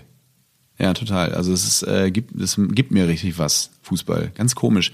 Und das ist auch nicht der Sport. Also das, wenn ich jetzt mit Freunden zu einem Auswärtsspiel fahre, das ganze Wochenende nutzen wir das Ganze, um uns eine neue Stadt anzugucken. Zum Beispiel, ja. wenn wir jetzt zum Spiel fahren nach Hoffenheim, mhm. dann mieten wir uns ein Airbnb in Heidelberg mhm. und sind in Heidel oder Mannheim mhm. und sind dann da zwei Tage. Das Spiel am Ende, die 90 Minuten, die sind gar nicht so wichtig. Eher das, die Fahrt dahin, die Vorfreude. Vorfreude ist ja auch die schönste. Das ist so eine Floskel, aber Vorfreude ist die schönste Freude. Ja, wenn du um 10 Uhr anfangen musst, Schnaps zu trinken, Klar. um 17 Uhr ein Spiel zu gucken, also ja. das ist schon, also das ist schon eine ja, gute. Vorfreude. Auch ja, absolut. Ja. Ah, also der Stuttgart Barre, der, der hat das erzählt, dass er so der dann das seine Hausgötter mhm. und erzählt dir dann von den Büchern, die er auch sich immer wieder nachkauft oder oder mhm. die Alben und Musik und so weiter und die geben dem so eine Art äh, Heimat und die geben dem, ja. die braucht er so, um eben geerdet zu sein und so ein bisschen eine Leidenschaft äh, einfach, ja. ganz stumpf gesagt. Das hast du ja bei Musik dann. Ja, voll. Ne? Das bei Musik, genau. Ich bin zum Beispiel kein großer Konzertgänger. Ich höre sehr gerne Musik, aber ich, ich bin so ein, ich bin so ein, ähm, ich bin auch kein Albenhörer. Ich höre so, so drei, vier Lieder von einem Album und dann äh, die, die mir gefallen und dann höre ich die immer wieder. Eigentlich. Und ähm, da hast du wahrscheinlich so deine Leidenschaft. Oder Leute wie Olli Schulz, die halt so alles über Musik wissen, so wie ich dann über Fußball. Ja. Ich glaube, du brauchst einfach so eine gewisse Leidenschaft in, in, in Dingen. Oder hat jeder. Ja, um das so. Äh, aber ich habe es mir nicht ausgesucht. Mhm. Ne? Also äh, Fußball, so das ist irgendwie von Anfang an da. Ich finde es ja auch immer kurios, wie ähm, wie wichtig einem, wie wichtig mir das ist, wenn ich jetzt, äh, ich mache mir ja oft so, auch, ich glaube, wie wir alle immer mehr so Sinngedanken, so warum bin ich hier? Wir sitzen auf einer Kugel, eigentlich müsste, also warum, was soll das Ganze? Und dann denke ich immer so, alles ist ja eigentlich total relativ. Wenn man von außen mal auf die Erde guckt, warum mache ich mir jetzt Gedanken um irgendwelche Steuer, Versicherungsschreiben und das ist doch alles absurd. Trotzdem habe ich dann die Momente wie im Stadion, wo mir das extrem wichtig ist. So was da passiert. Obwohl es ja egal ist, eigentlich, ja. wenn, wenn ich so denke wie vorher. Auch das ist ja eigentlich egal. Ja. Aber das ist mir extrem wichtig und da spüre ich dann wieder, dass irgendwie mich ja irgendwas hier hält. Mhm. Obwohl du ja eigentlich, du bist ja, das hast du mal gesagt, du bist ein sehr rationaler Typ und mhm. glaubst eigentlich, also du glaubst, dass du nicht glaubst. Ja. Glaube ich, so hast du es, glaube ich, genannt. Ja. Und in so einem Moment glaubst du dann aber doch.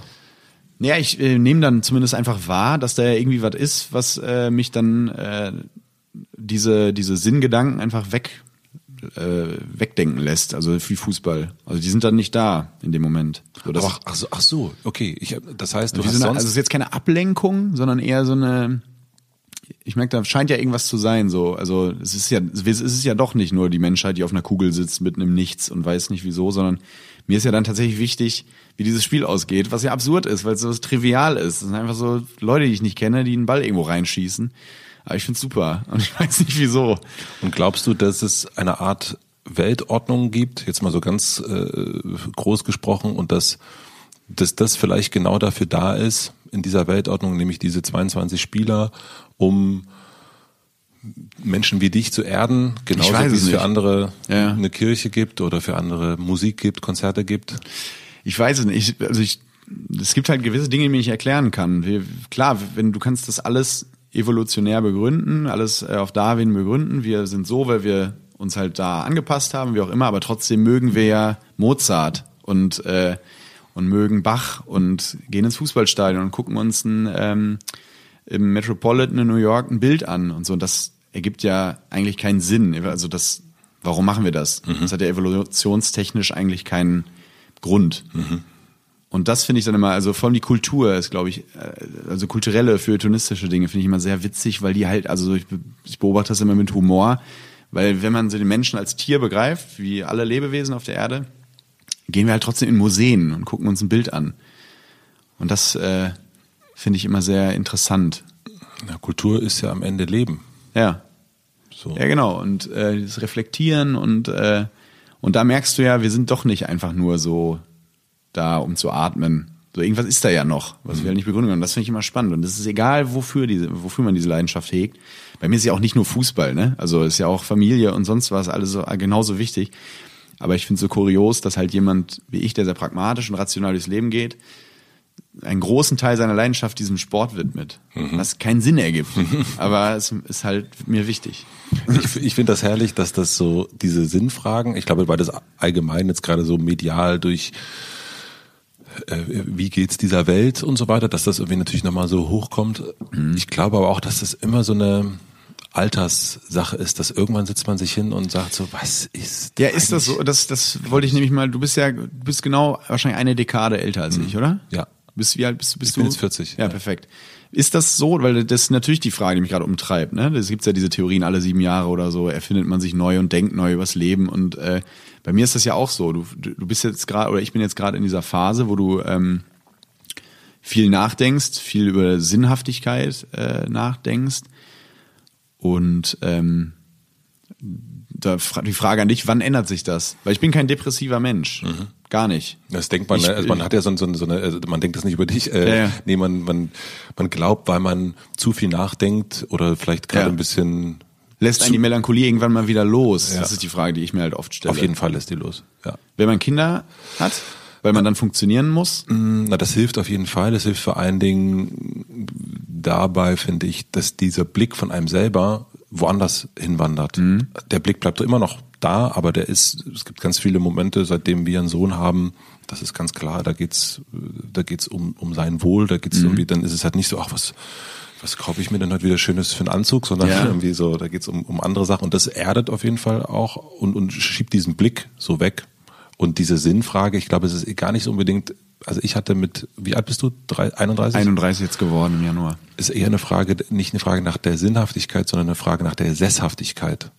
Also ist es jetzt, ähm, ich habe meine Wurzeln und jetzt habe ich meine Frau oder meine Freundin und wie geht das jetzt weiter? Also wurzel ich mich jetzt oder ist das jetzt schon der Ort, wo ich, wo ich, wo, wo ich mein Haus am Waldrand Ah, okay. aufbauen will oder nicht? Und ich glaube, das ist nicht, und das hat natürlich ein, damit zu tun, dass man sich dann fragt, okay, warum, was ist mein Warum oder was ist der Sinn? Aber ich glaube eher ist es dieses jetzt 30, ähm, also ich weiß auch noch, wie ich so mit meinem sehr guten Freund Dirk wandern war und gesagt hat, so ich, ich glaube, ich soll das alles Nee, wieder? ich, ich habe gesagt, so ich glaube, ich heirate die jetzt.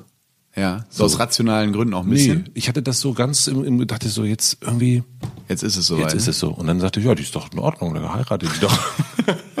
das war nicht Ist doch in Ordnung. pra pra pragmatischer, Ja. pragmatisches, ja, das Ja. Doch, macht doch Sinn. Ja. So, ja.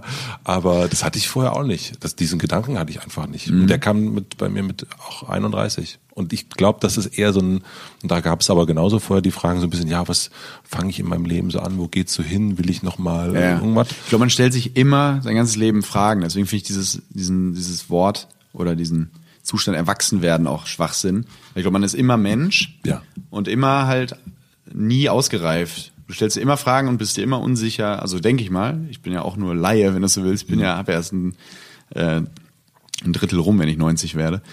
Ähm, und ich glaube, dass, dass ja, dass man sich immer wieder verändert und immer wieder Fragen stellt und äh, immer unsicher ist, was die Zukunft angeht und sich daraus auch, glaube ich, nie ändert. Ich finde es nur immer so, ich habe jetzt halt diese existenziellen Fragen, natürlich auch durch, durch den Klimawandel und äh, du liest überall die, die, ähm, die Artikel jetzt auch in seriösen Zeitungen, was ist, wenn wirklich, wenn es zu Ende geht mit uns? Und du stellst dir dann halt so Fragen, so macht's Sinn, Kinder zu kriegen? Äh, oder was ist die Motivation? Oder ich finde es eigentlich oder gestern habe ich Lanz geguckt und da war irgend so ein äh, 80-jähriger ehemaliger Politiker, ich weiß nicht mehr wer es war, der ähm, total geistig fit sich da noch Gedanken gemacht hat um die Zukunft und ich finde es so ähm, großartig. Stell mir aber sofort die Frage, warum ist er so motiviert so, weißt du? Also das Bist geht du ja beunruhigt? beunruhigt, ja, also wegen Klimawandel Wegen so allem, was gerade so rum, ja, rumfliegt. ja. ja definitiv. Also was gewisse Dinge angeht, nicht, weil ich weiß, wie die Medien aktuell halt durch, durch Online-Journalismus, weil die Klicks brauchen und negative Nachrichten werden halt gut geklickt und dadurch kriegt man ein komisches äh, Bild, äh, Menschen, äh, Weltbild Ja. aktuell. Also wenn ich mit Leuten rede aus meiner Heimat, die jetzt nicht, ähm, oder auch mit der Familie und denen dann sage und statistisch auch belege, wenn man den Klimawandel jetzt mal, es fällt schwer, aber ausklammert, dass die Erde halt noch nie, dass es den Menschen noch nie so gut ging wie gerade. Und morgen geht es ihnen noch besser wie noch nie. Ja. Dann geben die halt einen Scheibenwischer und denken so, das stimmt doch überhaupt nicht. Aber es ist ja so. Es ist so, ja. Ähm, das fällt mir auch schwer, das zu glauben, weil du diese, diese äh, medialen Einflüsse, die gerade so auf uns prasseln, die äh, steckt man ja auch nicht so weg. Du denkst ja wirklich, oh Gott, Trump, Putin, äh, Thüringen, ähm, Höcke, Klimawandel, äh, Corona, so äh, äh, was da in China passiert mit Minderheiten und so weiter. Und denkst, äh, Australien brennt, Amazonas brennt. Aber irgend, es ist ja, ähm, war immer so. Also natürlich nicht in der Form teilweise, Ja. aber ähm, wir, ich, ich, ich mag diese dystopischen Gedanken nicht. Also, ich Optimi also Pessimismus bringt halt nichts. Bringt nichts. Hat noch nie geholfen. So, ähm, deswegen muss man irgendwie versuchen, also die Dinge anzupacken und äh, aufzuklären, auch so, das ist, es ist alles gar nicht so schlimm. Es, es gibt natürlich schlimme Situationen. Trump, die ich erwähnt habe, das ist ja alles scheiße. Aber es ist alles irgendwie äh, machbar. Es kommen auch wieder bessere Zeiten. Was den Klimawandel angeht, das ist natürlich jetzt mal eine Problematik, die wir so noch nicht hatten. da, ähm, klar, da äh, habe ich große Sorge. Was glaubst du, ist deine Aufgabe in diesem ganzen, in diesem ganzen Tohuwabohu? Ja, also ich finde es immer Oder der, ja. oder vielleicht nicht nur deine, sondern auch, du bist Autor, Mhm. du bist Podcaster, du bist Humormensch, Mhm. ähm, ja, also vielleicht auch nicht nur ich, ja, der, der, ich Tommy Schmidt, sondern irgendwie auch dein Berufsfeld. also ja, es ist schwer zu sagen. Also ich finde es immer schwierig, der Unterhaltung dann so einen riesigen, so ein riesiges Gewicht zuzuschieben. So, so wichtig sind wir nicht. Aber ich glaube, Unterhaltung ist generell schon wichtig, auch in diesen Zeiten, auch um ähm, auch Satireaspekten, wie äh, Jan Böhmermann das macht, immer drauf zu gucken und aufzuzeigen, finde ich ganz wichtig. Ähm, ja, es ist schwer zu sagen. Es ist schwer zu, was ist die Aufgabe? Also ich, ich finde es beruflich schwer, da irgendwie so den, mit dem Zeigefinger durch die Welt zu laufen. Ich glaube, das nervt die Leute auch irgendwann. Ich versuche das immer so ein bisschen im Podcast versuchen wir natürlich unsere Meinung auch mit mitzugeben und unsere Haltung und so. Ich glaube, das ist auch ist auch wichtig, wenn man Reichweite hat, auch eine gewisse Haltung zu haben, weil man auch eine gewisse Verantwortung dann hat. Und das das tun wir auch, finde ich, in einem ähm, guten Maß. Ähm, das ist mir schon das ist mir schon wichtig. Aber mir ist als, als, als Individuum halt auch wichtig, dass ich mein Leben so ein bisschen verändere. Also ich achte auf viel mehr, also es fängt halt im Kleinen an, davon bin ich absolut überzeugt. Du hast so eine gewisse Vorbildfunktion. Ähm, und nur weil wir jetzt sagen, die Chinesen und die Inder und wie auch immer, wenn die nichts machen, dann ändert sich eh nichts. Ja, aber was ist die Alternative? Dann selber auch nichts zu machen oder dann lass uns doch zumindest versuchen. Übrigens, die Chinesen machen auch sehr viel für den Klimaschutz, das darf man auch nicht vergessen. Ähm, allerdings ein bisschen rigoroser, weil es ein merkwürdiger Staat ist. Aber ähm, nee, die als Individuum ist es mir wichtig, halt ähm, gewisse Dinge, also ich gewisse Dinge nicht mehr zu essen, ähm, auf den Fleischkonsum zu achten. Ich fliege kaum noch. Also ich bin ja zum Beispiel beruflich jetzt in Berlin gerade, äh, treffe ich mit dir, habe andere Meetings. Es hat durch durch äh, durch äh, Umwelteinflüsse war es schwer hier hinzukommen mit dem Zug. Ähm, aber war mir halt wichtig, nicht zu fliegen, einfach, ähm, weil ich das halt nicht mehr. Ich will da nicht den Leuten sagen, ey, du sollst auch nicht fliegen, aber ich für mich möchte das halt nicht mehr. Und wenn dann der Zug nicht fährt, dann bleibe ich halt in Köln. Und äh, so meist im Urlaub auch. Also ich versuche irgendwie, das ist, ganz, das ist halt ein Riesenthema bei uns auch gerade. Ähm, kann man das noch machen jetzt gerade in Urlaub fliegen und so? Oder fahren wir lieber im Auto nach Skandinavien und das ist schon kurios, weil diese Thematik war ja so noch nicht da. Mhm. Wir hatten ja alle möglichen Themen, hatten wir ja schon mal. Wir hatten schon mal jemanden wie Trump, wir hatten schon mal äh, Leute wie Putin, wir hatten, die Welt war schon mal deutlich schlimmer, aber diesen äußeren Einfluss, den wir alle nicht be, bewerten können, wo jeder Experte auch ein bisschen was anderes also sagt, ähm, ob es jetzt schon zu spät ist oder nicht, ähm, das hatten wir so noch nie. Und wir sind da ein bisschen, ja, ich finde, wir sitzen wie in so einem Flugzeug und machen so mit, versuchen unser Bestes, aber irgendwie was richtig äh, lösen können wir ja als Individuum auch nicht. Also es ist ganz spannend, ähm, aber ich versuche halt gerade sehr darauf zu achten bei im, im Alltag. Du hast, ich will es nochmal ganz kurz, Auto auch abgeschafft zum Beispiel. dass du kein Auto mehr hast. Ja, ja, es kann sein, dass ich mir mal wieder eins hole, weil ich merke, es geht nicht anders. Unser Verkehrssystem ist darauf äh, äh, aus, dass man halt so Auto fährt, oder ich brauche es beruflich, aber jetzt gerade habe ich gemerkt, ich brauche es gar nicht, steht nur rum, habe ich abgeschafft. Wegge weggetan zu anderen. Ich will es nochmal auf das Unterhaltungsfach bringen wollen. Du hast vor ein paar Tagen gepostet, das ist nicht von dir gewesen, von einem Thomas Spitzer. Spitzer, der sagt, äh, wer in diesen Zeiten keine Witze macht, hat den Ernst der Lage nicht erkannt. Das fand ich einfach ein guter Satz. Ja. Er ist eh ein guter Mann. Liebe Grüße. Liebe Grüße nach Ähm, Köln. ja, ich fand das, äh, warum fand ich das gut? Erstmal fand ich den Satz gut, fand ich äh, intelligent und, äh, und sehe es halt auch so. Ich liebe halt, ich finde, äh, ich liebe halt auch Galgenhumor, finde ich super. Ähm, ja, und, ich, und das ist auch so ein bisschen, was ich eben meinte, es ist wi- wichtig, gerade drauf zu gucken, auch humoristisch, auf das, was passiert auf Thüringen und so, ähm, dass du das auch ein bisschen ähm, anders verpackst und nicht nur mit dem Zeigefinger drauf haust, um die Leute zu verprellen, sondern ähm, äh, Zeigefinger erhebst, sondern dass man das, dem Ganzen irgendwie humoristisch auch begegnet, sich ein bisschen lächerlich macht über die Situation und so. Und ähm, Und um damit die Schwere zu nehmen oder? ja, total. Bei mir ist das äh, extrem so. Also ich in den schlimmsten Situationen in der Schule war das schon immer so, weil ich der Erste, der irgendwie einen Witz gemacht hat. weil du die Weil, Schwere aber, nur erträgst. für, aber aus egoistischen Gründen, genau. Weil ich das irgendwie, das war so befreiend. Ich glaube auch eh Lachen, äh, wir haben das von Anfang an verklärt, dass Lachen positiv konnotiert ist und Wein negativ. Jeder, der mal richtig geweint hat in einer Drucksituation, weiß ja, wie befreiend das ist. Das ist ja nichts Negatives. Und Lachen ist auch oft, ähm, wenn jetzt in wenn es um irgendein schweres Thema geht, keine Ahnung, ähm, bestes Beispiel ist ein Leichenschmaus, dieses furchtbare Wort. Aber ich war auf drei Beerdigungen in meinem Leben. Mhm.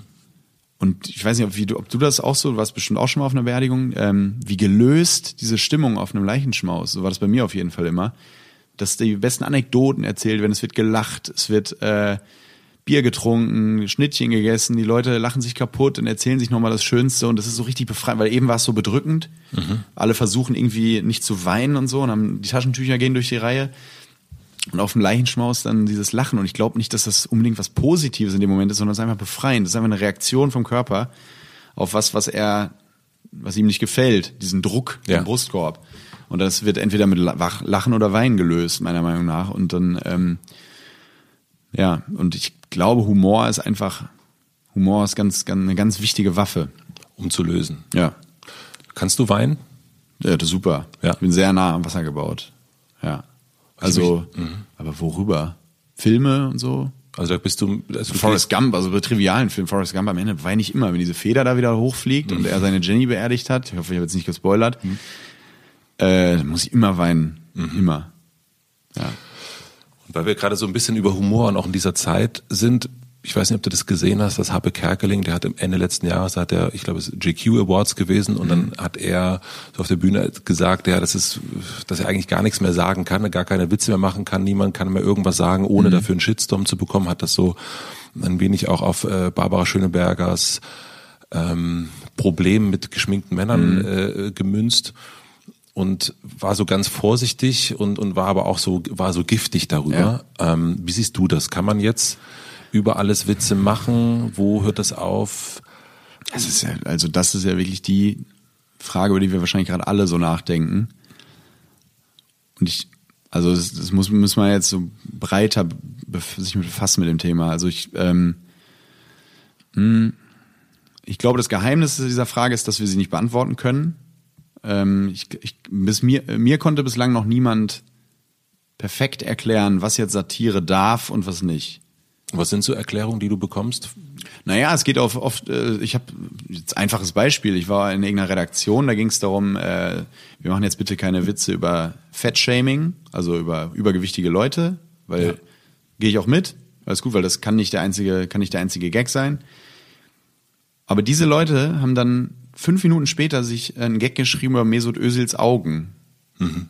So, und dann ich so, hä, das ist doch genau das, also vielleicht bin ich auch zu blöd, aber für mich ist es genau dasselbe oder das gleiche. Ähm, die gleiche Problematik. Der kann auch nichts dafür. Ja. Also etwas größere Augen hat, was ich überhaupt erstmal nicht so schlimm finde. Und äh, daran merkst du, dass wir die Themen halt, dieses Agenda-Setting, die Themen halt auch so setzen, wie sie uns dann, glaube ich, so ein bisschen passen. Also man sagt ja immer, Satire darf, soll jetzt die da oben so ein bisschen aufrütteln und auch darf sie auch verletzen und muss äh, irgendwas, muss ein Werkzeug sein für etwas. Aber trotzdem machen ja große Satire-Magazine sich auch oft über das Aussehen von irgendeinem Politiker lustig. Ja. Und das verletzt den ja als Menschen auch. Klar, das geht dann um sein Amt. Aber wenn es darum geht, dass Peter Altmaier dick ist, sitzt er vielleicht auch zu Hause und findet das scheiße. Weißt also du ja nicht. Ja. Also damit Helmut will ich nicht Kohl, sagen, der immer keine, die Birne war. Genau. Ne? Genau. Da will ich natürlich nicht sagen, macht euch nicht darüber lustig, sondern ich finde dieses Thema ist ganz schwer. Also ich glaube, es geht ganz viel um Taktgefühl. Das ist ein wichtiges Wort in dem, äh, in dem Zusammenhang dass man, wenn ich jetzt an einem Tisch sitze und weiß, äh, schräg gegenüber sitzt mir jemand, dessen Vater gestern überfahren wurde, mache ich jetzt keine Witze über diesen SUV-Unfall in Berlin. Ja. So. Das ist Taktgefühl. Wobei natürlich aber klar, wenn wir in einem geschlossenen Raum sind und da ist ein Tisch und da ist ein Essen und da sitzt jemand da gegenüber, mhm. völlig klar. Aber in dem Moment, wo, ohne das jetzt zu bewerten gar nicht. Ja. In dem Moment, wo du Instagram aufmachst oder einen Podcast äh, ja. sendest und darüber redest, dass man mit geschminkt, dass ich mit geschminkten Männern nichts anfangen kann. Ja. In dem Moment gehst du ja nach draußen, da ist, ist es dieses Taktgefühl ja ganz schwierig, weil du nicht mehr. Exakt. Deswegen, äh, was ist dann die, genau, was ist die, was ist die Antwort darauf? Ich finde es ganz schwer.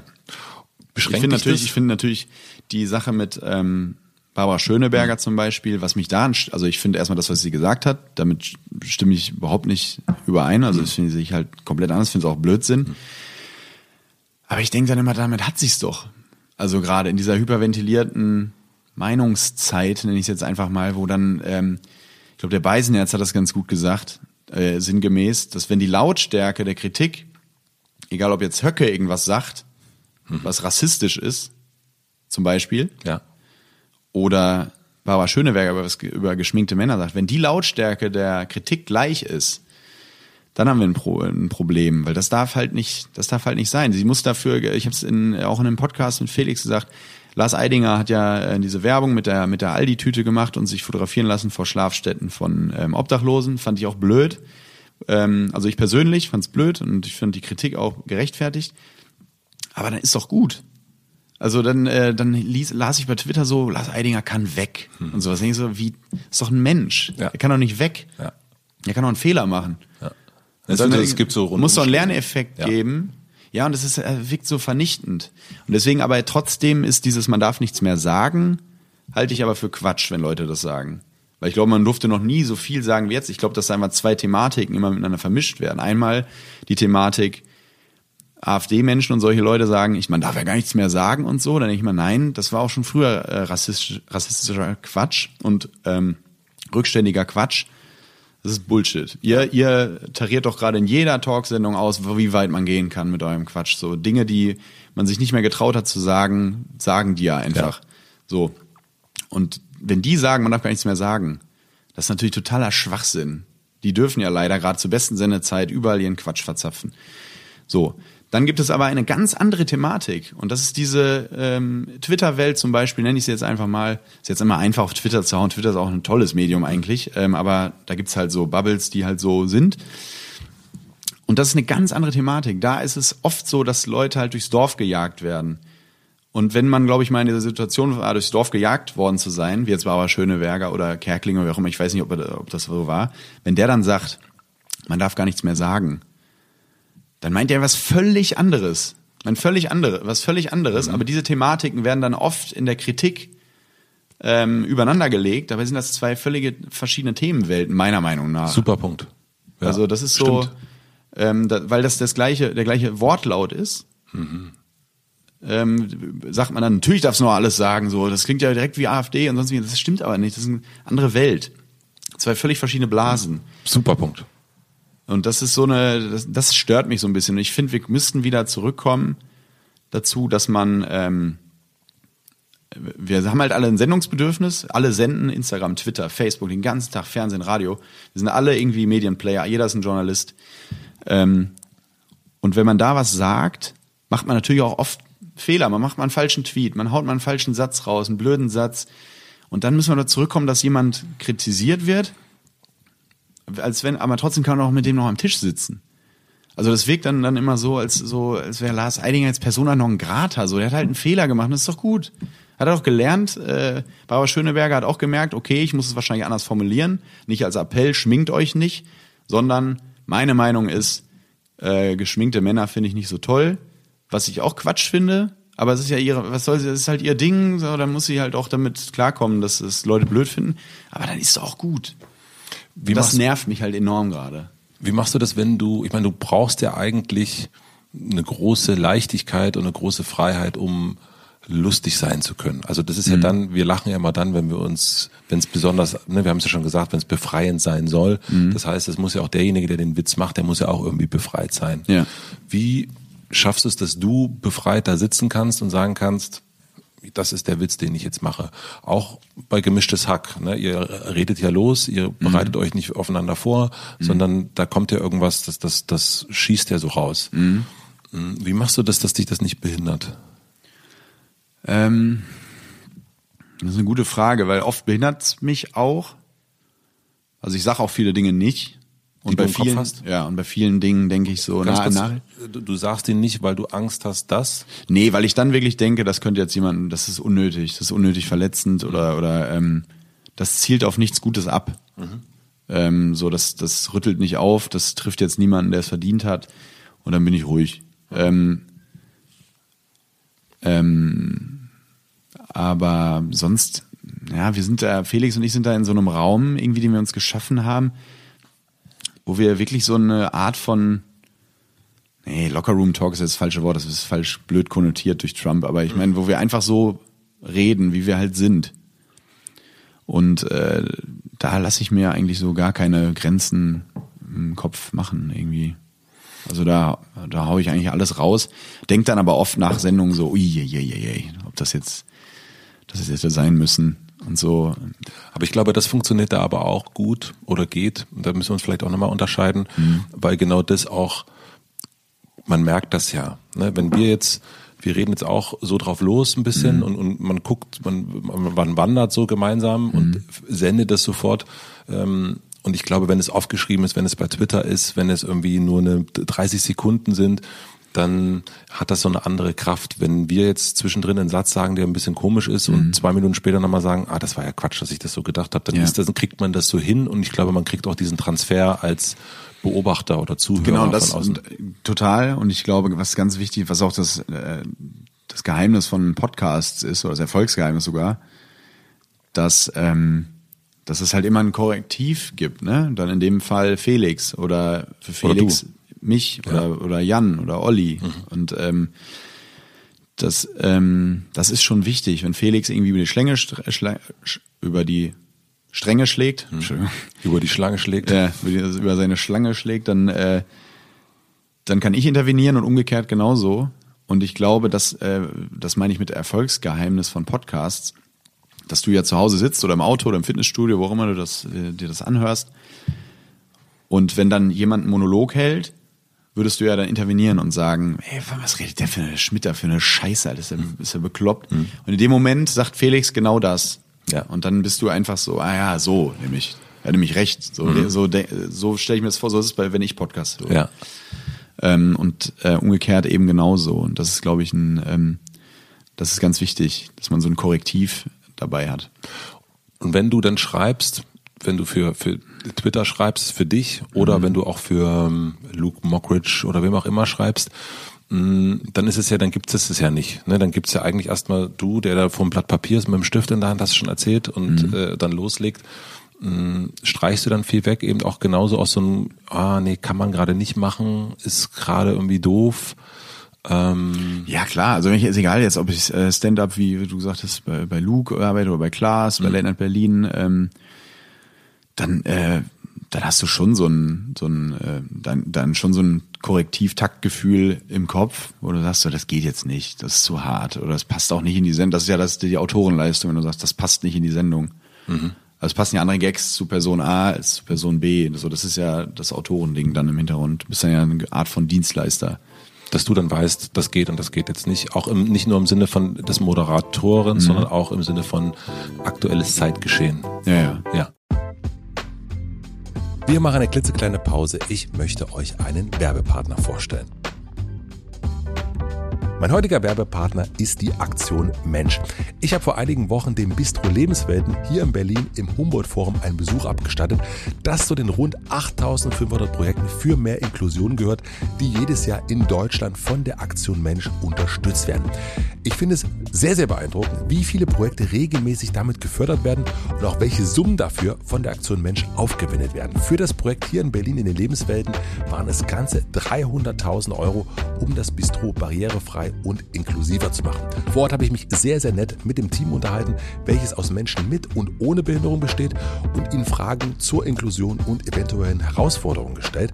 Sie waren ziemlich verdutzt darüber, muss ich sagen, weil es in ihrem Arbeitsalltag überhaupt kein Thema ist. Das war wirklich augenöffnend für mich, ein bisschen peinlich auch, dass die Zusammenarbeit so gut funktioniert, dass solche Themen einfach gar nicht existieren. Wirklich, wirklich großartig. Natürlich ist das Bistro Lebenswelten nur ein Beispiel von vielen Projekten, die die Aktion Mensch unterstützt, damit Menschen mit Behinderung selbstbestimmt leben und arbeiten können und um unsere Gesellschaft immer inklusiver zu machen. Tatsächlich könnt ihr das Ganze auch unterstützen und euch sogar vielleicht selbst euren nächsten Wunsch erfüllen. Das geht nämlich ziemlich einfach mit einem Los der Aktion Mensch. Damit unterstützt ihr nicht nur zahlreiche Projekte für mehr Inklusion, sondern habt auch jede Woche die Chance, bis zu zwei Millionen Euro zu gewinnen. Einen Link zu weiteren Infos findet ihr wie immer in meinem Linktree in den Shownotes. Vielen Dank an die Aktion Mensch für die Unterstützung dieser Folge. Und nun zurück zum Gespräch. Ich wollte eigentlich schon über den Podcast reden, dann sind wir zum Fußball, über Humor. Ähm, jetzt kommen wir mal wieder zurück zum Podcast. Ja. Äh, gemischtes Hack. Was war die Ursprungsstory? Die kenne ich nicht. Also wie seid ihr Ja. zusammengekommen? Ihr habt's, also das hatten wir, also das weiß ich auch, es ist nichts geplant gewesen. Nee. Also, also es ist nicht geplant gewesen, dass ihr Europas einflussreichster Podcast werdet. also nehme ich mal mit in den Ja, das war so- Gründungs- wie eure Band sich gegründet Die hat. Band, äh, die Band wieder zusammengebracht. Ähm, nee, ich hing, äh, wie es dann immer so ist, in der, in der, äh, wenn du in Köln in der Medienbranche tätig bist, dann hängst du immer auf so gewissen Veranstaltungen ab. Bei mir war es dann an dem Tag Nightwash. Da war ich und habe mir so Leute angeguckt. War da Backstage. Und ähm, dann ist Felix da aufgetreten an dem Tag. Und wir haben vorher schon mal so ganz kurz auf, auf Facebook, glaube ich, die Älteren erinnern sich, ähm, miteinander geschrieben, aber nur so kurz und haben dann, äh, wussten dann halt, das war halt der Eisbrecher, wussten, wer der andere ist und kamen direkt so ins Schnacken, haben rumgelabert und sonst wie und äh, hatten einen guten Vibe einfach.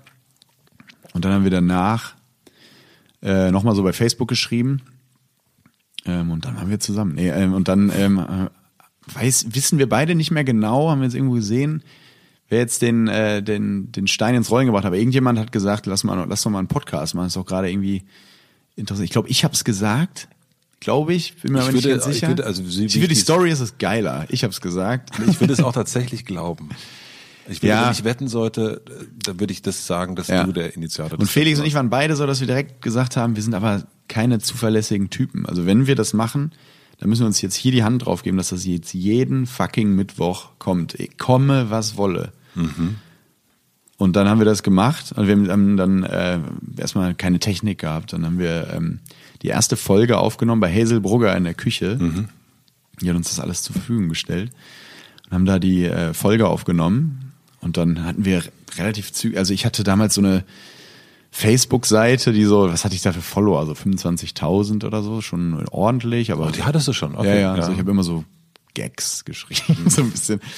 Und so, aber so eine normale Reichweite, Felix, so ein bisschen mehr. Und dann haben wir halt re- relativ zügig so, ich glaube bei der ersten Folge direkt so 8.000, 9.000 Hörer gehabt. Weil die Leute so, hm, was, wie klingen die denn? Oder ich weiß nicht mehr wieso. Und ähm, dann ist das so sukzessive einfach gestiegen.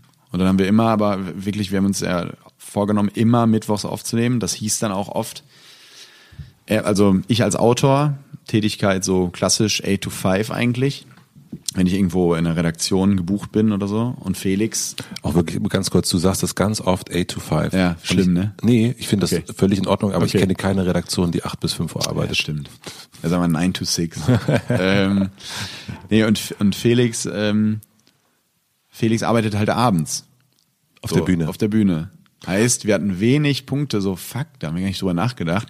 Und es kam vor, dass wir, ich mir den Wecker gestellt habe und wir dienstags um 4 Uhr morgens äh, diese Folge auf, weil wir uns, obwohl ich halt nie so ein ähm, äh, zielstrebiger Typ eigentlich bin, bei nichts. Aber da war ich irgendwie so, das war wie so eine fremde Kraft, so mach das. Und dann bin ich halt aufgestanden, dann haben wir das aufgenommen.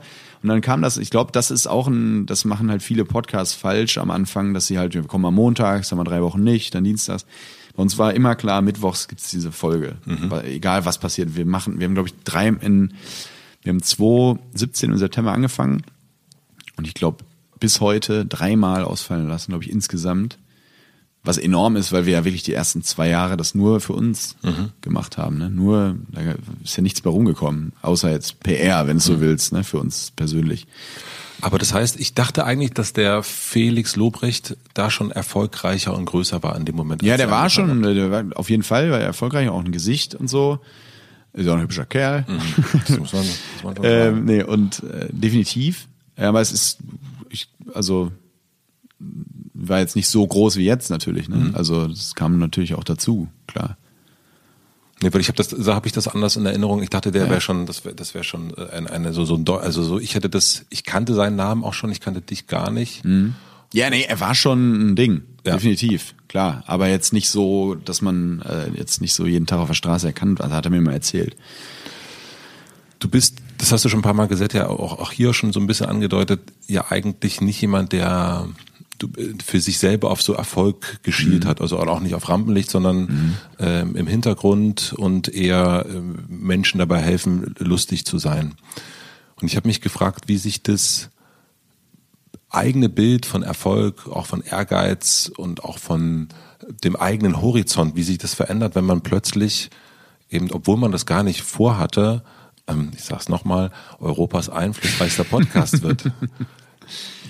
Wie ja, wir sind wie die Jungfrauen zum Kind, ne? Also ich meine Idee, also ich hatte, wir hatten ja nie eine Idee, wie dieser Podcast werden sollte und kein äh, kein Businessplan und kein äh, Erfolgsgeheimnis und so. Dann dann wissen wir keine Meilensteine, irgend so ein Mist, mhm. sondern es war wirklich einfach so neben unserem normalen unserer normalen Tätigkeit als Autor und als Stand-up-Comedian wäre es doch geil. Das war das einzige, worüber wir mal vorher geredet haben. Ist doch eigentlich ein ähm, ein geiler Cocktail. Mhm.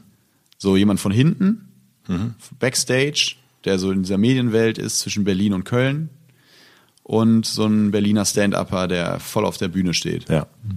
Und ich habe diese Transferleistung überhaupt nicht im Kopf gehabt, was ja absolut logisch ist, wenn das immer erfolgreicher wird, dass ich natürlich von alleine irgendwie so nach vorne geschoben ja. werde, ne? Ist ja klar, aber ich gar nicht drüber nachgedacht. Ich dachte, ich könnte jetzt immer so der im Hintergrund aber das, dann hatten wir halt auch Live-Auftritte, jetzt insgesamt, glaube ich, fünf hatten wir oder so. Mhm. Es steht immer überall, wir würden auf Tour gehen. Das finde ich immer sehr äh, prätentiös, so dass es, wir waren nie auf Tour, wir hatten mal zwei Termine hintereinander, glaube ich. Ähm, nee, und da, also ja, dadurch ist es irgendwie so gekommen. Und ich weiß auch genau, wie das war, dass ich irgendwie, ähm, das ist noch gar nicht lange her, das war zu Anfang 2019, bin ich in Köln durch den Rewe gegangen und musste auf dem Weg von, von Tomate und Gurke bis zur Kasse drei Fotos machen. Und da dachte ich so, okay, warte mal, irgendwas verändert sich hier gerade, was ich nie wollte. Also bin ich ganz ehrlich, das war, ich war nie jemand, der das Licht gesucht hat. Also ich war dafür, also ich hatte ja oft die Möglichkeit, irgendwie in Produktionsfilmen, wenn ich tätig war, zu sagen, ey, darf ich nicht auch mal, darf ich nicht, das war nie mein Ding. Ja. Ich wollte nie ähm, so vor die Kamera oder sowas, weil ich das, das fand das geil, Dinge zu planen, auch im Abi schon. Ich habe immer Ideen gehabt für den Abi-Scherz und Abi-Motto und so, aber nie auf die Bühne. Ja. Und deswegen war der Job eigentlich perfekt. Und jetzt bin ich irgendwie dazu gekommen, so ein bisschen mehr äh, im On, sagt man ja so schön, äh, zu machen. Und es macht mir auch Bock. Also bin ich ganz ehrlich, es macht Laune. Diese Bühnenauftritte, ich hatte auch null Lampen, zu Beginn Lampenfieber, dann gar nicht. Oder Late Night Berlin, als wir da zu mhm. Gast waren, das hat einfach Spaß gemacht. Und so eine Mischung aus beiden Welten finde ich irgendwie ganz charmant. Also mal gucken, wie lange das trägt, dass man so ähm, Autor und ähm, Teil eines ja so erfolgreichen Podcasts sein kann, dass das klappt. Ähm, aber bislang läuft es ganz gut so. Also ich finde das irgendwie ganz cool, weil ich schreibe halt super gerne. Mhm ähm, auch kleine Sachen einfach, auch schnell Gags und, und für Stand-ups und äh, für Shows und Sendebücher und äh, sowas finde ich auch cool. Ähm, aber finde auch cool, diese direkte Resonanz zu kriegen, entweder durch Bühne oder also mit dem Podcast, ich meine jetzt kein Stand-up oder mhm. so, das liegt mir, glaube ich, nicht. Ähm, oder durch Instagram oder äh, ähm, Artikel, die über uns veröffentlicht werden. So, das ist, das ist schon interessant und macht schon Spaß. Also und hat es so deinen dein Raum, also dein Raum der Möglichkeiten auch total verändert in, in dem Sinne, ne, wenn du denkst, okay, du bist Autor, dann ist irgendwie ja toll, ich schreibe jetzt für Luke und ich schreibe jetzt für Ledner, das ist mhm. ja schon super. Und jetzt merkst du aber, da hören jede Woche, weiß nicht, 500.000 Leute zu. Ähm, mehr, mehr, mehr, mehr, mehr. Wie viele Leute hören dazu? Schon so eine, ich weiß nicht, aber Kannst du, also mal, kannst du Mathe, wenn du es multiplizierst? Sag einfach, wie, sag einfach die Zahl. mal zwei. Also eine Million. Ja, ungefähr. Pro Sendung. Ja, so ich es richtig verstanden habe, ja. Können wir da nochmal jemanden, kann da jemand Wir machen noch den hart aber fair Faktencheck morgen und dann äh, gucken wir, ob das hier rausgeschnitten wurde. Ja. Also. Aber ich glaube ja. Okay, also das hören jetzt vielleicht, eine, also mhm. vielleicht hören das eine Million Menschen. Ja. Was ja vorher bei den Sachen, die du gemacht hast, also es war ja nicht der Horizont, dass da etwas, was du machst mit deiner Stimme, mit deinem hm. modernen Gesicht, dass das irgendwann mal äh, so viele Menschen hören werden. Aber ja. ändert das auch den eigenen Ehrgeiz? Also wenn du nee, ja. wenn du Fußballer bist, du denkst, oh, ich kicke so ein bisschen, plötzlich merkst du so, oh, ich, ich spiele ja plötzlich hier. Äh, mhm. Ja, schon Nee, eigentlich gar nicht. Äh, eigentlich gar nicht. Okay. Also ich glaube, das ist, das ist ja ist einfach eine sehr gesunde Form ähm, des Bekanntwerdens, ist, glaube ich, so Audio. Ja. Weil du einfach, also wenn ich mir jetzt vorstelle, da ist, ähm, jetzt versuche ich mal zu rechnen, ich nehme irgendwie das Mikro in die Hand und dann stelle ich mir zehnmal das Westfalenstadion in Dortmund vor. Die hören ja alle zu, ja. ab dem Moment. Ja.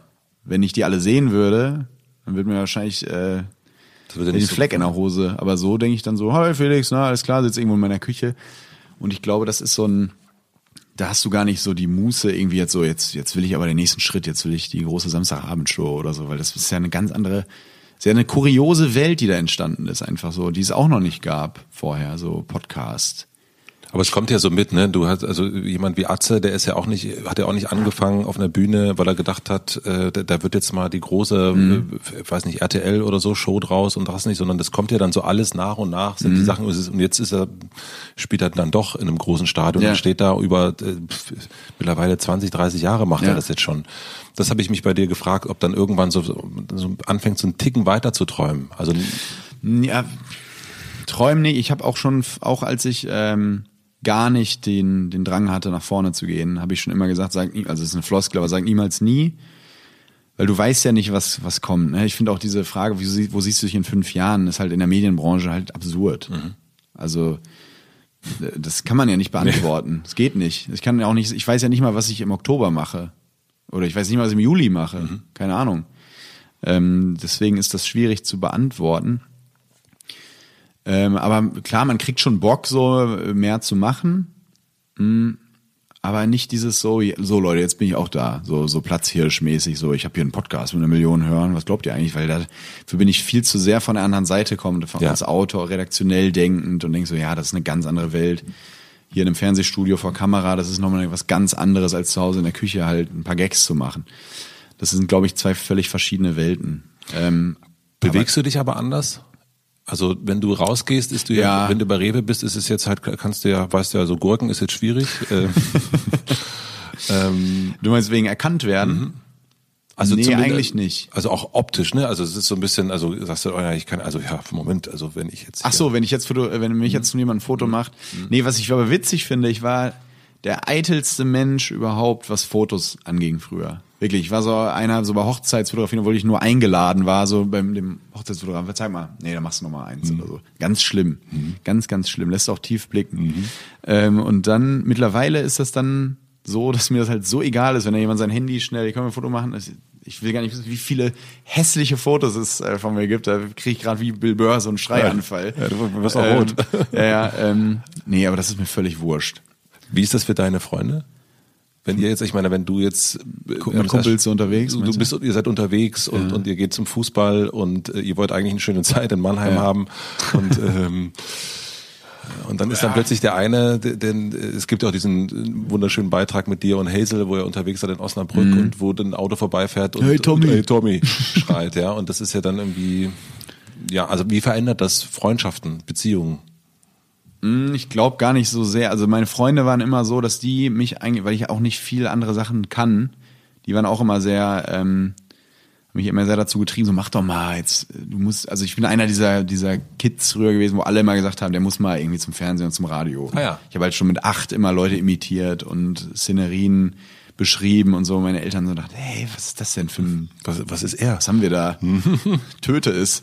ähm, oh Gott, oh Gott, oh Gott. Nee, aber nee, ich glaube, das hat sich gar nicht so viel, hat sich gar nicht so viel verändert. Für die ist das es ist ja auch nicht so, dass ich jetzt hier wie Lady Gaga durch die Stadt laufe und jeder erkennt mich. Also es ist ja schon noch ähm, extreme, es ist ja so eine Darstellungsform Prominenz. Ne, es ist ja so Podcast.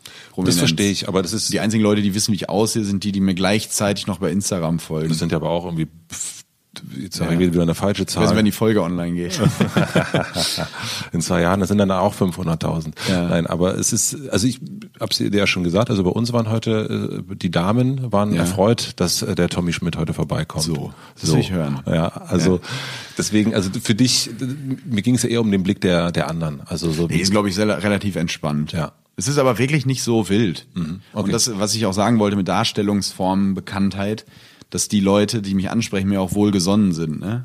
Also da kommen halt Leute, die sagen, ey Tommy, finde ich geil, was du machst. Es kommen auch ganz viele, die überhaupt gar keine Fotos machen wollen. Die wollen einfach nur Danke. kurz das sagen. Wenn du dann aber jetzt plötzlich den Schritt rauswagst und auch an anderen, da sind wir wieder Darstellungsform, Fernsehen, sonst wie, dann kommen halt auch mal Leute und Zuschriften von Leuten, die ich halt kacke finden. Ja. Das kenne ich noch gar nicht. Du wolltest diesen Erfolg ja eigentlich nicht, ne? Also auch ihr beiden habt es ja nicht angefangen, um eine Million Menschen äh, mhm. zu haben jetzt habt ihr das. Mhm. Und hast du auch wieder, gibt es eine Angst, das wieder zu verlieren? Nee, jetzt wo es läuft, denke ich auf keinen Fall. Ich weiß aber nicht, ich bin jetzt auch nicht naiv. Ich weiß nicht, wie es ist, wenn es äh, abebbt.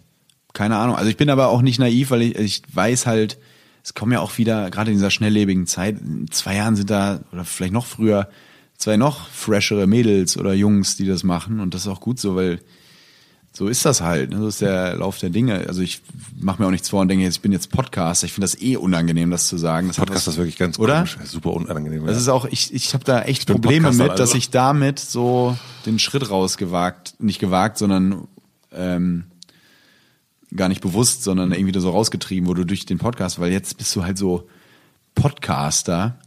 Das ist so wie YouTuber, so das ist hat was, hat so ein Geschmäckle. Also ich, also so, das, das, also ich will nicht sagen, ich schäme mich dafür, aber es klingt halt echt merkwürdig. Ich habe neulich der Elf Freunde ein Interview gegeben und im Teaser stand dann, wir trafen Podcast-Guru Tommy Schmidt. Ja. Ei, ei, ei, ei, dachte ich nur, als ich das gelesen habe, so, das ist, äh, ich finde, wenn man da hinkommt, ich, ich, wir trafen Mensch, Matze Hirscher oder Ja, ja. Mensch, Tommy Schmidt, das wäre das Beste. das wäre das Beste. Der Nee, Mensch. ohne, ohne, ohne, einfach Marzilsche. Ja, das ist besser, ne? Das ist viel, viel besser. Ab wann ist das eigentlich so? Dass man nur noch sagt Thomas Gottschalk und nicht wir trafen TV-Moderator Thomas. Aber es ist immer noch Titan äh, und, und TV-Legende Mhm. und so weiter. Das ist irgendwie nimmt irgendwie nicht ab. Ich glaube, weil vor allen Dingen, ich, ich glaube für die Menschen da draußen, die wissen natürlich, wer, also niemand liest ja den Artikel Ja. über Tommy Schmidt, wenn der Tommy Schmidt nicht kennt. Ja. Der liest ja nicht, ach Podcast, ach dann. Äh, Ja, voll. Und ich glaube, das ist so eine Redakteursdenke. Man muss die Leute ja mitnehmen. Man muss müssen- alle abholen, Man muss da, alle abholen. Genau. Und ich glaube, das ist natürlich völliger. Also niemand denkt, ähm, wenn er gemischtes Hack hört, die beiden Podcast-Gurus, sondern Oh äh, äh, Tommy und Felix und und und das das ist es dann Ja, auch. Ich glaube, also das ist dann auch gut.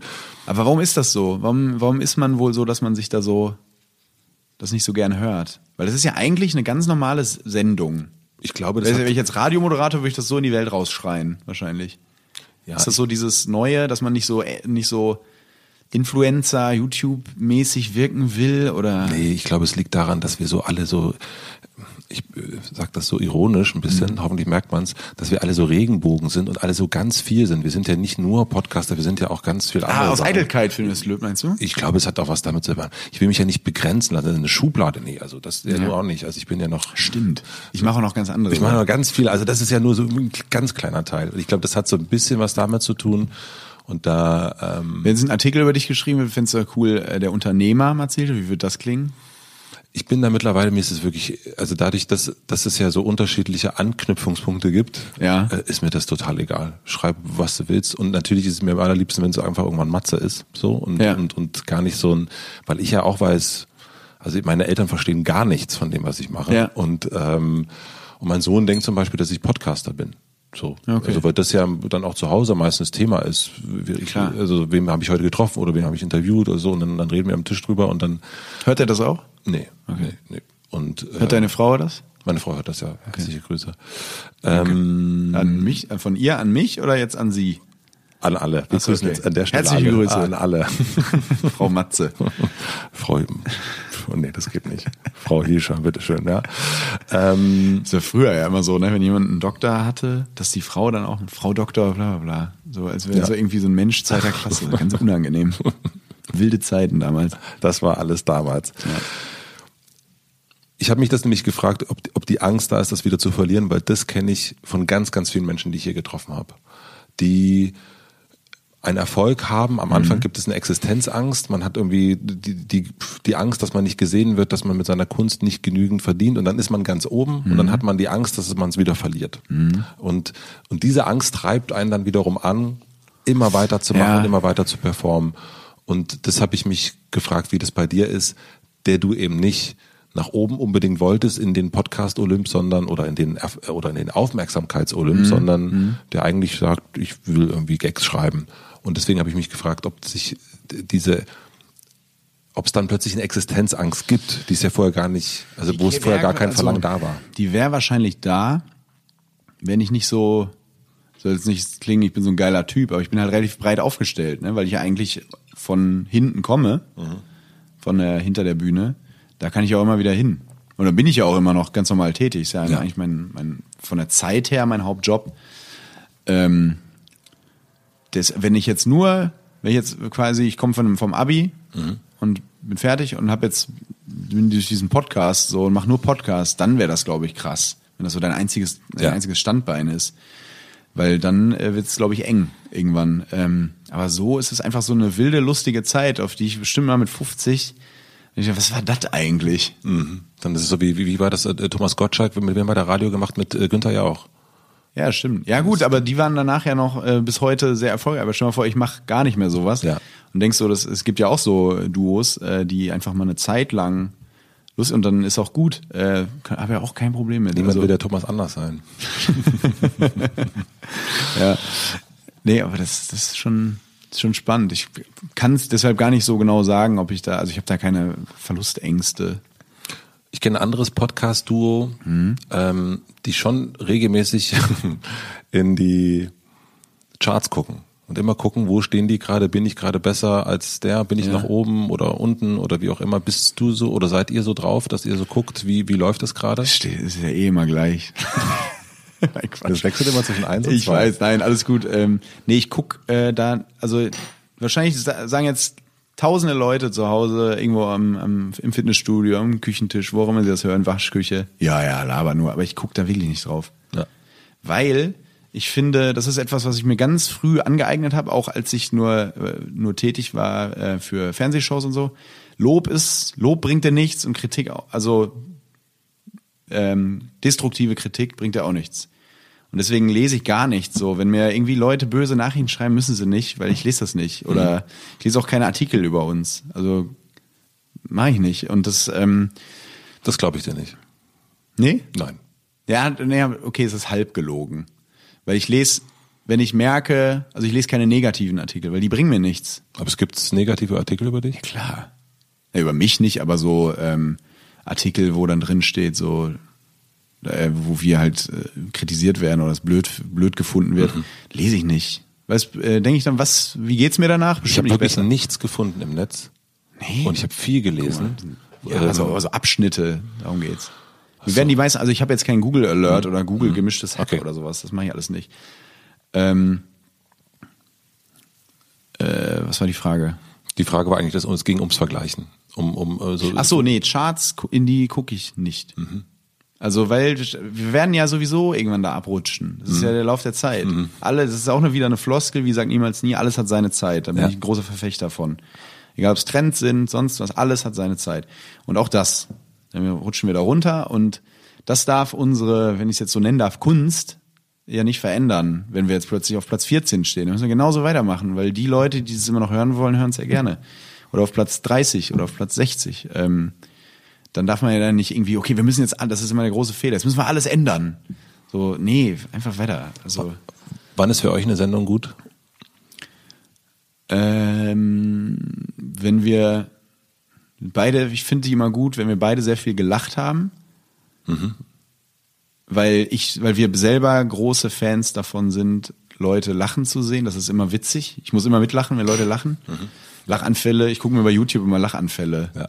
ähm, Zusammenstellungen an, wenn ein Nachrichtensprecher lachen muss, finde ich super. Übrigens passiert immer in Momenten, wo die, muss man auf achten, wo die Nachricht ähm, so eine Soft News ist, irgendwie ein, Ski, ein Skispringen oder Regen morgen oder es ist nie irgendwas so zehn Tote bei Busunglück, Ja. weil das muss halt heftig sein, wenn du dann einen Lachanfall, das habe ich leider nie gefunden, danach suche ich immer. ähm, ähm, nee, wenn die Folge, die Folge ist gut, wenn wir beide viel lachen, wenn sie aber auch eine Ernsthaftigkeit hat, dass man merkt, so, okay, das sind jetzt nicht nur Clowns, sondern die machen sich jetzt auch vielleicht mal Gedanken um Dinge. Ähm, und wenn wir so durchgekommen sind, ohne dass wir nachher denken, so, boah, war das vielleicht ein bisschen zu hart. Sondern es einfach alles ganz smooth durchgeht und das ist ja der Vorteil von Instagram und Twitter und so, dass du halt auch, die Folge geht um 0 Uhr online, Dienstag auf Mittwochnacht und ich habe um um 1 Uhr die ersten Kritiken liegen da, ähm, die ich mir dann aber meistens, wie gesagt, eigentlich nicht durchlese. Ja. Was wünschst du dir für euch? So, wenn du so, wenn wir doch jetzt mal über die fünf, nächsten fünf oder 50 Jahre, ähm, Als Duo. Ähm, ich glaube, für uns ist erstmal äh, wichtig, dass wir als Duo im, im Podcast ähm, irgendwie auch, wenn das Mikrofon aus ist, uns mögen, uns schätzen und irgendwie auch Freunde sind. ähm, dass das nicht so eine so eine Zweckgemeinschaft ist, da habe ich großen Angst, äh, große Angst vor. Hatte ich immer, aber jetzt kenne ich Felix ja sehr gut. Das wird nicht passieren, weil wir halt Leute sind beide, die bei der kleinsten Unstimmigkeit sofort ansprechen, also Kommunikationsfans total sprechen alles an, sobald ja. irgendwie, aber auch direkt, so das war Scheiße von dir, mach das nicht nochmal oder umgekehrt. Das ist schon das äh, ist schon da, das ist mir wichtig. Und was mir auch wichtig ist, äh, bin ich ganz ehrlich, dass wir nicht nur, das ist, glaube ich, für ihn auch als Stand-Upper äh, wichtig und dass wir nicht nur als Duo ja. gesehen werden, sondern wir sind halt nur, wir treten ja eigentlich auch nur innerhalb dieses Podcasts. Also wir haben natürlich, ja logisch, viele Anfragen für Dinge, die wir zu zweit machen. Und das minimieren wir halt total. Mhm. Weil wir da nicht irgendwie so, dass nie die Frage kommt, wenn Felix irgendwo zu Gast ist, wo ist denn der andere? Ja. Oder, weil da haben wir beide so ein bisschen Manschetten und vorher noch keinen Bock. Du hast angefangen zu schreiben, eigentlich im Internet bei Twitter, äh, Facebook hast du so mhm. Gags geschrieben ja. und dann wurdest du von jemand, also von, von Mickey Beisenherz zum Beispiel, die, die gesagt, hier, mach das doch mal professionell. Ja, das war was ist ganz kurios gelaufen. Ich war ähm, 2010 während meines Bachelorstudiums in Köln. Mhm. Gab so, eine, so ein Semester, wo wir ähm, Praktika machen mussten. Ich habe das gesplittet in drei Monate Center TV, so ein Kölner Regionalsender und drei Monate tatsächlich ähm, RTL explosiv. Mhm. Da war ich, also nicht exklusiv, nicht mhm. Promis, sondern plosiv, mhm. wo irgendwie so Wale explodieren ja. oder sowas. Ähm, oder die größten Brüste der Welt zu sehen sind. Das ist halt diesen Quatsch. Mhm. So, da war ich Praktikant und dann haben wir einen Beitrag gemacht über damals Jimmy Breuer, mhm. Lutz van der Horst, ja. äh, heute Show, ähm, Heute Show, es gehört zum Heute Show Ensemble. Der war damals Jimmy Breuer, ein Comedian, der absichtlich unlustig ist. Zu der Zeit total progressiv, äh, lief bei 1 Live. Und den haben wir begleitet, weil das passte irgendwie wohl in die Sendung, dass da so ein Comedian extra ähm, unlustig ist, war irgendwie kurios mhm. und das passte also in die Sendung.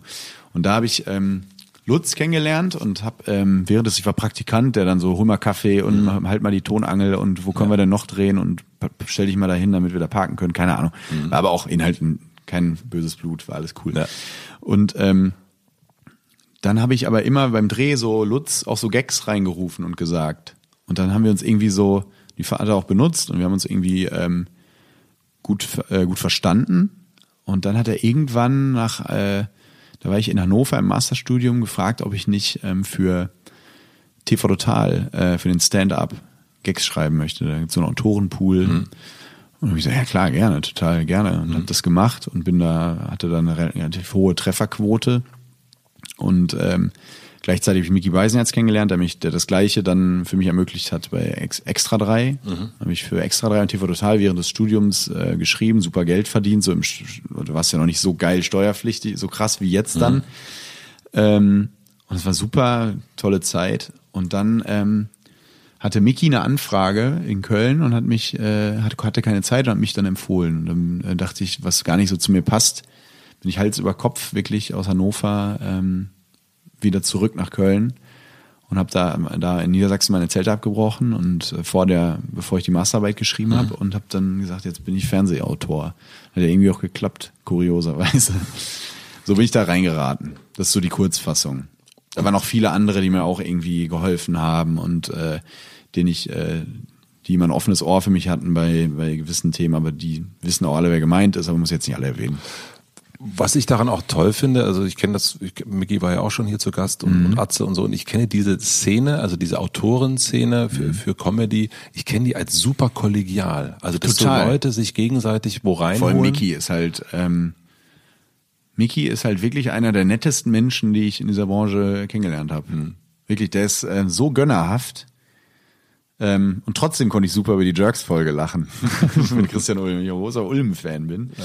Ähm, übrigens sehr gut beobachtet teilweise. Nein, aber äh, nee, aber Mickey ist einfach wirklich so ein lustiger und netter Mensch und jeder, der ihn trifft, weiß es, sieht das ähnlich, glaube ich. Aber und, ich, und er gönnt total. Die, ich finde aber diese ganze Comedy, äh, also diese Autorenszene so, nicht nur ja. Mickey, sondern auch äh, an sich, ich kenne immer wieder Leute, die sagen, die haben mir jemand anders reingeholt und ja. geholfen und so weiter. Also da gibt's scheinbar nicht diese Angst, dass man so, äh, dass die Gags des, des Neuen dann irgendwie besser sind. Woran liegt es?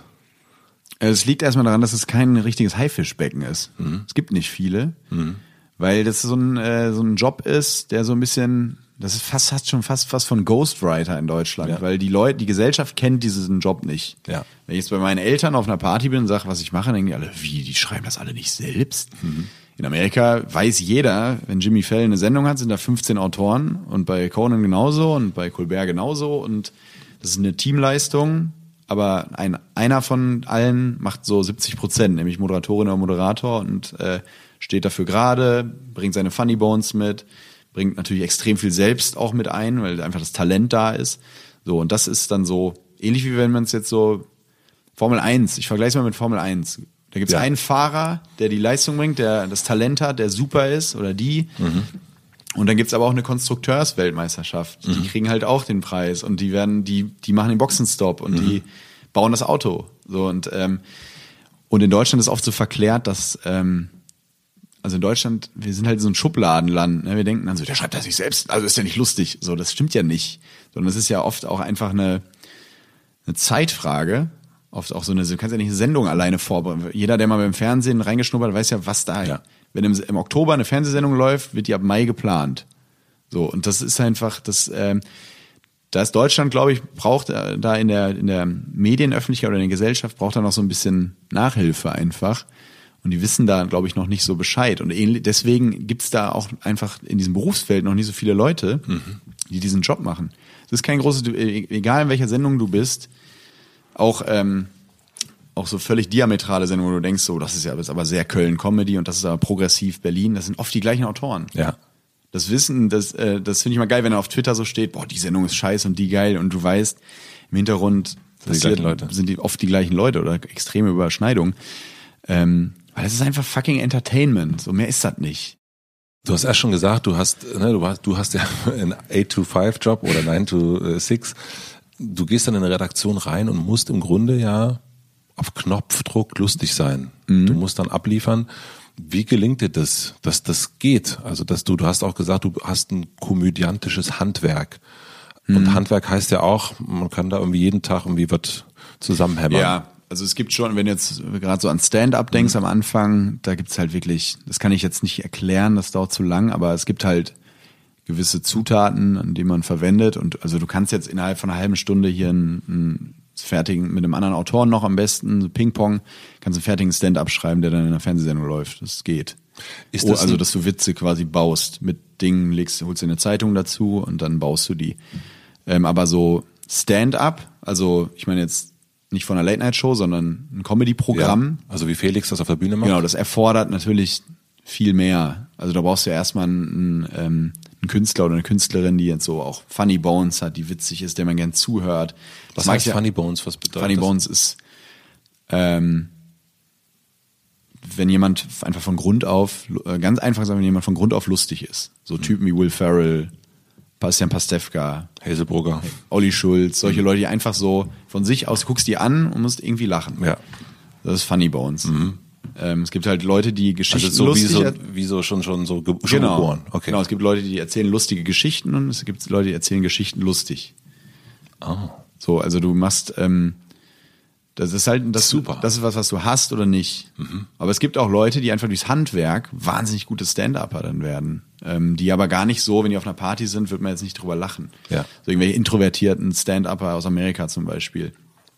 Was ich am amerikanischen Stand-Up halt auch mag, ist ähm, nicht diese Sucht nach Applaus, sondern da geht jemand eine Stunde, eine knappe Stunde auf die Bühne, erzählt was, auch mit Haltung vielleicht. Vielleicht wird sogar nur am Anfang, wenn er auf die Bühne kommt und am Ende, wenn er geht, geklatscht und dazwischen wird gelacht und nachgedacht und ach ja gesagt. Ähm, und dann ist auch gut. Und in Deutschland ist halt viel so bam, bam, bam, bam, bam, Comedy, Comedy, Comedy. Ist okay, aber es ist halt, das mag ich gerne am amerikanischen, so dass man auch so Leuten einfach wie ein, jeder kennt das, man hört, ist eigentlich auf einer trockenen Veranstaltung, wo jemand einen Vortrag hält und wenn da wer ein bisschen amüsant gespickt ist, dann hört man dem Menschen einfach gerne zu. Ja. Und so kann für mich Comedy auch sein oder Stand-up, dass du jemanden einfach, der erzählt dir was und das ist irgendwie auch eine Form von Stand-up. Dann ähm, das muss nicht irgendwie die krasse Alltagsbeobachtung sein. Kennt ihr das? Wenn also das ist aber heißt- auch gut. Also Das heißt, du kannst aber wirklich durch dein Handwerk jeden Tag auch lustig sein. Das heißt, du gehst Ich versuch's. Also Ja. das, ich scheiter sehr oft. Ähm, Jerry Seinfeld hat mal gesagt, Leute, die in der Comedy-Branche arbeiten, die scheitern halt in, ähm, in sieben von zehn Fällen, aber die drei siehst du dann halt. Ja. Und so ist es auch. Also klar habe ich auch manchmal Angst vorm weißen Papier und denke so, ich, äh, irgendwann klingelt jemand und sagt, wir, wir haben rausgefunden, du kannst gar nichts und steht vor der Tür und sagt, du bist ein Riesenhochstapler. Aber das gehört irgendwie auch, das ist so die Angst, die ich im Nacken habe, die mich antreibt. So dieses so, wieder neues Projekt, neues Papier. Mal gucken, ob ich es wirklich kann. Und äh, das finde ich auch irgendwie geil. Das, das macht mir Spaß. Aber klar, ich scheitere oft genug. Oft genug ist das einfach Mist, was ich mache. Und äh, aber die guten Sachen, die bleiben dann halt vielleicht hängen. Und die können dann veröffentlicht werden, durch welche Wege auch immer. Du hast neulich ein Foto gepostet, da äh, sieht man eine Tageszeitung, eine Tasse Kaffee und du hast so geschrieben, ja, das ist deine Lieblingsbeschäftigung, Ja. äh, da zu sitzen, Zeitung zu lesen, Kaffee zu trinken und Leute Ich beobachten. liebe das. Das könnte ich den ganzen Tag machen. Ja, aber Ist auch ähm, creepy. Nee, ist gar nicht creepy, sondern es ist eher so, dass ich denke, dass ich ja, äh, wir, Ja. wir suchen ja, haben ja schon eine Weile versucht, hier zusammenzukommen in irgendeiner Form. Und das war immer, ähm, das war interessant. Äh, ich, deswegen liebe ich es auch, die Anfragen selber zu stellen, weil man schon ganz oft merkt, okay, wie Tickt der? Wie, wie tickt der? Ah, okay. Weil ähm, wie tick ich? na, du, du bist beschäftigt. Ja? Du bist auf jeden Fall krass beschäftigt. Okay. Ja. Also so, ja, da könnte es sein, dass es klappt, aber nee, doch nicht. Jetzt muss ich noch mal fragen und Mhm. hm, jetzt müssen wir gucken. Ah, hier 11., 12., 13. Ah, können wir da zwischen 18 und nee, Ja, ja. also sehr, sehr viel. Und da habe ich mich gefragt, okay, wenn jemand so viel beschäftigt ist wie du aktuell, wie findet er überhaupt Zeit Für sowas? für sowas? Ja, das nehme ich, die Zeit ist auch viel zu selten. Also ich bin jetzt, äh, diesmal bin ich relativ smooth ins Jahr gestartet, absichtlich. Habe mir so ein bisschen Freiräume geschaffen. Ich glaube, dass wir jetzt auch Terminschwierigkeiten war auch oft auch aus geografischen Gründen einfach, Berlin, Köln. Ähm, aber ich nehme mir die Zeit schon, weil ich auch einfach ähm, mir trotz, obwohl wir so ein absurd oder ich in so einer absurden und antizyklischen Welt arbeite, versuche ich mir trotzdem sowas wie ein Wochenende beizubehalten. Samstag und Sonntag ist frei. Und äh, damit ich einfach so mit meinen Leuten ein ganz normales Freizeitleben auch so führen kann. Ähm, und da mache ich das dann schon so. Ich kann mir nichts Besseres vorstellen, als wirklich sonntags zu frühstücken, dann ins Café und den ganzen Tag da abzuhängen. Leider kann ich nicht so viel Kaffee trinken, das ärgert mich immer. Da muss ich mal umswitchen auf so Alibi-Getränke, so Apfelschorle oder so, was man nie trinken würde normalerweise. Ähm, ja, aber das ist so eine Zeitung. Ich gehe dann auch, ich gehe ja Kioske ab, um die perfekte Zeitung dann auch für den Tag zu finden. Also das ganz, ich bin manchmal irgendwie, als wäre ich 1950 geboren, glaube ich. Ich wäre auch gern Raucher, aber ich krieg's nicht hin. Also nee, nee, ich krieg's nicht hin, das ist mir einfach zu ungesund. Das wäre für deine Stimme aber auch wirklich wahnsinnig gut, wenn du jetzt noch rauchen würdest. Ja. dass das, äh, Ja, aber Rauchen ist, also ich, mir fehlt das total. Also mir fehlt, wenn ich schreibe am Laptop, so äh, total, so dieser Blau, ich kann das total verstehen, dass Stuckrad Barre oder Schirach oder solche Leute mittlerweile auch ihre, ihre äh, Bücher so nennen. Bücher so nennen. Ähm, ja, Kaffee und Zigaretten, genau. Ja, ähm, ja dass, dass die so viel rauchen. Also ich, ich oder ich finde das super, aber ich kann's, ich finde, das gehört auch irgendwie dazu zu so einem Lifestyle. Das ist, oder das ist zumindest von meinem Bild. So Also Kaffee, dir die- Zigarette, Zeitung, das finde ich halt geil, aber die Zigarette, das kriege ich nicht hin, weil Aber du, ja, du nimmst dir die Zeit. Medizinerhaushalt halt, ne? Du nimmst dir die Zeit also. Ja, voll. Ja, also du, das ist so Ja. quasi Teil des. Hat sich deine Wahrnehmung verändert, wenn du gerufen wirst als ähm, als Autor? Mhm. Dann hast du ja mittlerweile dann eben auch den Ruf, dass du selber, dass, dass du gut bist, weil du hast auch einen sehr sehr erfolgreichen Podcast. Mhm. Merkst du da einen anderen, eine andere Erwartungshaltung? Äh, das, das nicht, aber ich merke, dass sich meine Figur halt so, wenn ich ihn von außen betrachte, so ein bisschen verändert, weil ich war ja sonst einfach immer in Anführungszeichen der Autor für Dinge. Und jetzt bin ich halt selber manchmal auf der Bühne oder hab so Inter gebe Interviews oder sowas und kann dann bei gewissen Dingen plötzlich mitreden. Das ist mir so aufgefallen, wenn ich mich so von außen betrachte. Nee, du bist bei Late Night Berlin als Autor Genau, und, und gehst halt aber zu- plötzlich dann aber auch zu Gast. Genau, war dann Ja. auch zu Gast. Ja. Und musst du irgendwas machen, damit jetzt niemand denkt, ja, alles, alles entspannt weiterhin? Ähm, quasi, du meinst, dass ich sage, ich bin I'm still Jenny from the block. Naja, es ist ja so, also wenn du jetzt, also äh, es ist ja gefühlt so, dass du eigentlich, ähm, äh, ohne die Autoren jetzt klein zu reden, ist ja so, dass ihr spielt eigentlich eine andere, das ist ja eine andere Liga. Du, das ist, äh, oder eine, ja, also da ist plötzlich, da kommt ähm, be bewiesenermaßen der ein Million äh, Podcaster. Das ist ja eine, das ist ja allein schon, wenn man das mal mit Quoten vergleicht im Fernsehen, schon eine richtige Ansage. Ja, das ist manchmal verrückt. Genau, und das ist ja unter Umständen ja so, dass dein Podcast mehr Leute hören als das, was du produzierst. So, also Ja. für andere Leute. Und dann In ist es ja Zahlen ist das ja wirklich so. Das ist kurios. Aber es ist ja auch Audio, ne? Ich glaube, Audio ist nochmal speziell. Ja, aber es ist, also ich weiß gar nicht, wie viele Leute jetzt Late Night Berlin gucken, aber es ist äh, am Ende, äh, Mhm. Ja. es ist ja crazy auch, was, was da. Deswegen total. meine ich, das ist, da kommt ja dann gefühlt irgendwie, was ist ein großer Fußballer? Ähm, Cristiano Ronaldo. Ronaldo kommt jetzt rein und, und macht ein paar Nee, Gags. ich will mich nicht mit Ronaldo. Nein, Also, okay. Aber du weißt, was ich meine. Es ist irgendwie, es scha- schafft ja, es ist ja eine unterschiedliche. Ja, aber trotzdem gibt's, ähm, es gibt, das ist- sind aber zwei Welten. Es gibt wesentlich bessere Autoren als mich. So finde ich. Finde ich jetzt. Ja. Also viele kennengelernt, ähm, äh, die einfach in ihren, äh, egal ob es, also es gibt halt Genies darin, sich Spiele auszudenken, es gibt Genies darin, sich Matzen auszudenken, Stand-up ähm, zu machen und so. Und es gibt in all diesen Metiers gibt es so richtige, so Koryphäen, finde ich.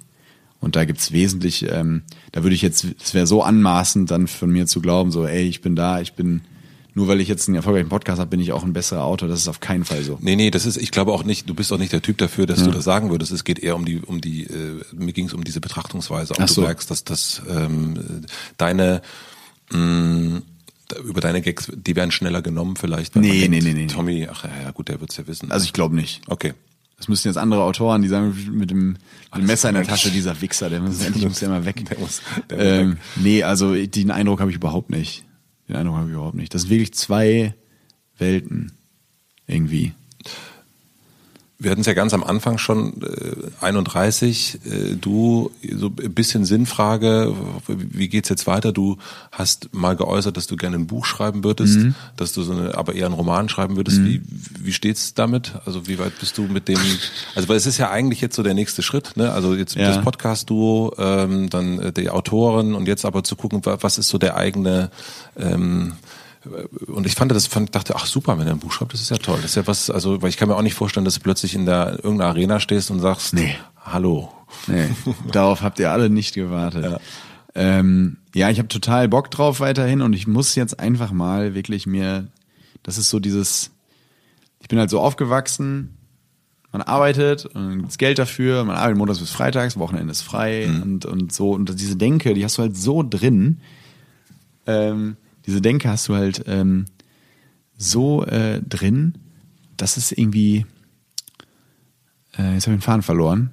Wir haben gerade ein Zeichen von draußen gekriegt, dass wir langsam aufhören müssen. Ja, ja. Ähm, das ist eine das ist Unverschämtheit. eine Unverschämtheit. Es ging um die, äh, um, um das Buchschreiben. Buchschreiben, genau. Dass ich mir einfach die Zeit nehme zu sagen, ich, äh, dann lebe ich jetzt halt irgendwie antizyklisch im Vergleich zur, zur Anführungs, nochmal Anführungszeichen, normalen Gesellschaft und nehme jetzt einfach mal zwei, drei Monate Zeit und spreche vorher mit einem Verlag, wie auch immer, und dann schreibe ich mal was. Dieser Mut fehlt mir irgendwie so ein bisschen. Ähm, Wow. ähm, das zu, also quasi zu sagen, nee, ich sag jetzt diese Engagements hier ab, weil jetzt muss ich mal an diesen Traum denken, den ich mir erfülle. Aber ich glaube, es ging, also ich habe mit vielen Autoren gesprochen, die alle sagen, sie haben, die hegen die oder hegten diesen Wunsch über fünf, sechs Jahre und dann haben sie es irgendwann gemacht. Und bei mir ist das ja erst gereift, so vor anderthalb Jahren ungefähr. Deswegen nehme ich mir da auch die Zeit und denke so, ähm, ich habe auch eine Geschichte im Kopf jetzt schon, ähm, aber die ist noch nicht so ausgereift. Da muss ich schon noch was, da brauche noch, ich brauche noch Fundament so ein bisschen. Aber ich muss mich einfach mal hinsetzen. Und hast du dann Angst, dass du, mh, dass dich danach niemand mehr anruft als Autor, wenn du jetzt zwei Monate weg bist? Oder was Nee, ist das? das, das gar nicht. Ich weiß auch nicht. Ich hab, ich bin manchmal einfach ein sehr phlegmatischer Mensch, wie eingangs mit den Apps. Es Ja. ergibt keinen Sinn, warum Ja. ich kein PayPal habe. Ja. Also sei denn, ich bin jetzt so ein Datenschutztyp, bin ich aber überhaupt nicht. Äh, ich kann hier gleich mal live meine Handynummer sagen, das interessiert mich nicht. Aber Mach mal. Nein. nee, aber ähm, das, es gibt gewisse Dinge so wie in meinem Verhalten, die ergeben keinen Sinn. Und genau wie das alle sagen oder viele reden auf mich ein, schreib doch ein Buch. Ich selbst sag, schreib ein Buch. Ich habe gerade die Zeit, aber irgendwie die Muße fehlt mir gerade noch und äh, nicht die Muse, sondern die Muße und muss da mir das jetzt freiräumen. Und das ist jetzt aber auch das nächste Ding. Das ist so wie so ein Typ, der sagte, ich muss jetzt mal meine Garage aufräumen. Das wird irgendwann passieren, aber jetzt gerade noch nicht. also in den, vielleicht in den nächsten, im nächsten Monat. Ich glaube, ich brauche so einen Schreibwahn. Das ist auch so ein, ist auch so, wie ist das bei dir? Kannst du gut tagsüber oder wie strukturierst du deine Arbeit, wenn du kreativ arbeitest? Also kannst du sagen, ich stehe auf und dann geht's los? Ja. Ja, das darf ich Nee, also ich habe nicht. nee, ich hab Null. immer schon früh, dass ich so meine, ich habe schon meine Morgenroutinen, die ich brauche. Aber ich Wie hab, sieht die aus? Kaffee. Nee, äh, wirklich meditieren, schreiben, Okay. äh, Ach, krass. bisschen so, also ja, so ganz ähm, dann Familie, Frühstücken, Ruhe Ja. und so. Also ich hab, brauch so, so diese so anderthalb, zwei Stunden Ja. brauche ich voll. Cool. Und dann, äh, dann geht das so los. Aber ich habe so, ich arbeite total gut in so Blöcken, dass ich Mhm. sage, okay, jetzt nehme ich mir einen Monat Zeit und mache Mhm. eine Sache und das, das mache ich nur Fokus das. Und Geil. dann, ähm, oder hier habe ich das auch, ich habe so Wochentage, ich habe, es gibt immer so, ich habe reise eigentlich fast nur donnerstags zum Beispiel. Du reist. Oder? Wenn ich, wenn ich so in die anderen Städte fahre, nach Hamburg, dann ist es, kannst du eigentlich wetten, dass es ein Donnerstag ist. Ja, sowas brauche ich auch. Ich glaube, ich brauche auch einen Hund, um mich zu strukturieren. Das ist mein nächstes Ding. Naja, vielleicht ist es ja auch ein Kind. Hund oder, Oder ein kind. Kind. Oder ein Kind. Gibt es auch den schönen Witz von äh, Friedemann Weise, der gesagt hat, lass uns doch erstmal ein Kind machen, um zu gucken, ob wir das mit dem Hund hinkriegen. Finde ich gut. Der Guter Witz. gut. Du hast gerade von der Garage gesprochen, wir müssen den Wagen mal langsam äh, Ja. reinfahren. Ja. Ich habe äh, zum Schluss äh, drei schnellere Fragen. Oh Gott. Ähm, was lernst du gerade, was du noch nicht so gut kannst? Mit Bekanntheit umgehen. Also ist ja logisch. Ja. Ne? Das ist jetzt das erste, was mir einfiel. Wahrscheinlich äh, könnte ich mir jetzt was viel Geileres ausdenken. Ja, aber ist doch- Aber das ist es, das ist ehrlich zumindest. Weil es ist ja so. Wenn man ein Buch schreiben will, dann hat man meistens auch gute Buchtipps. Ist es jetzt schon die zweite Frage? schon die oder? zweite okay. Frage. Mhm. Was, Weil du nicht aufs Skript geguckt hast. nee, das Respekt. ähm, was, welches Buch würdest du mir empfehlen? Ähm, ich finde nach wie vor von äh, Schlingensief äh, so schön wie hier kann es im Himmel gar nicht sein, super. Ja. Das hat mich sehr geflasht. Das habe ich auch damals im Podcast empfohlen und das äh, boah, kriegst Gänsehaut. Total, ja. Ja, das, man liest da so rein und denkt, boah, ein Krebstagebuch, puh, weiß nicht. Aber wow, also was für eine Ode ans Leben, ne? Ja. Also Totale Ode ans Leben, ja. also das hat wirklich, äh, da habe ich auch, äh, das war das erste Buch, wo ich ein paar Mal geweint habe beim Lesen, auch ein paar Mal mehrmals reingelesen habe. Und ähm, ja, der Titel sagt's ja schon, dass der, dass er eben nicht dieses, dass er in dem Buch es schafft, eben nicht diese diese Cheesiness zu schaffen, wo man sagt, ja, und jetzt habe ich abgeschlossen und alles ist gut, sondern er sagt, nee, ist scheiße, ist so ich will hier scheiße, bleiben, ja. ich will hier bleiben, was soll der Mist, das ist unfair. Oh ja, brutal. Oh, aber super. so aber trotzdem, falls ihr jetzt denkt, oh Gott, das ist nicht für mich, das ist sehr lebensbejahend. Ja. Wenn ihr gerade in einer Phase seid, wo man denkt so, ah, irgendwie ist gerade alles düster, nicht so Bock und so, obwohl es ein Krebstagebuch ist, ist das einfach so, ähm, jetzt wird's doch nochmal cheesy, aber man wird dann einfach dankbar, dass man am Leben ist. Und das hilft gerade in diesen Zeiten, glaube ich, vielen mal da draußen, so dieses Glück nochmal sich in Erinnerung zu rufen, was für ein Wunder das ist, dass man hier ist. Durch wen auch immer bestimmt. Ich habe das ganz oft, dass ich den vermisse. Ja, den Schlingensief. Dass ich den so, also so, es gibt wenig, nee, mir fällt eigentlich niemand ein, den ich so äh, als, als, als Korrektiv, als so Spaßmacher, Ja, als ja. Unruhemacher, Ja. ich vermisse den richtig. Ja, und das ist ja auch so dieses deutsche Phänomen oft, dass man so Willemsen, Schlingensief, dass man oft diesen Satz fehlt, äh, liest, er fehlt oder Ja. sie fehlt. Jetzt wird's noch mal cheesy, aber vielleicht hilft's irgendwie mal auch Leuten, wo man glaubt, wenn die jetzt weg wären, würden die fehlen, denen das zu sagen, so er fehlt. Oder du würdest fehlen. Oder gut, dass du noch hier bist und den Leuten das auch mal zu sagen, keine Ahnung. Aber ich habe schon das Gefühl, dass das, also wir hatten das ja auch schon, ne? Also, also an, an, an dass das schon auch passiert, also noch viel mehr als, als Ja. früher. Und natürlich auch gerade durch Social Media, dass das schon, dass man, wenn man was macht, mh, und das merke ich auch hier, dass das, dass das, dass ich krieg das schon auch zurück. Und ich merke das schon auch, dass das irgendwie, Ja, das stimmt schon. also ich finde nicht, dass das so, aber ich, ich weiß, ich finde was es so schade meinst. im Nachhinein oft, weißt du? Ja. Also ich finde es auch geil, wenn ich, äh, ich habe das mal irgendwo gelesen und das mache ich, glaube ich, genauso nach. Wenn ich irgendwann mal todkrank werde, dann ziehe ich die Trauerfeier vor, dass ich noch am Leben bin und bin dabei. Dass man quasi so eine Trauerfeier durchzieht und Leute erzählen mir nochmal, wie, wie kacke oder wie cool sie mich fanden und ich höre nochmal die Lieder, die sie sich ausgedacht haben, die dann laufen. Ist doch geil. super gut. Oder dann kriegst du es nochmal mit und dann äh, ist doch schöner, als wenn, äh, wenn da einer im Sarg liegt, denke ich jedes Mal. Wir müssen vielleicht auch anfangen, Vorrufe zu schreiben, viel mehr.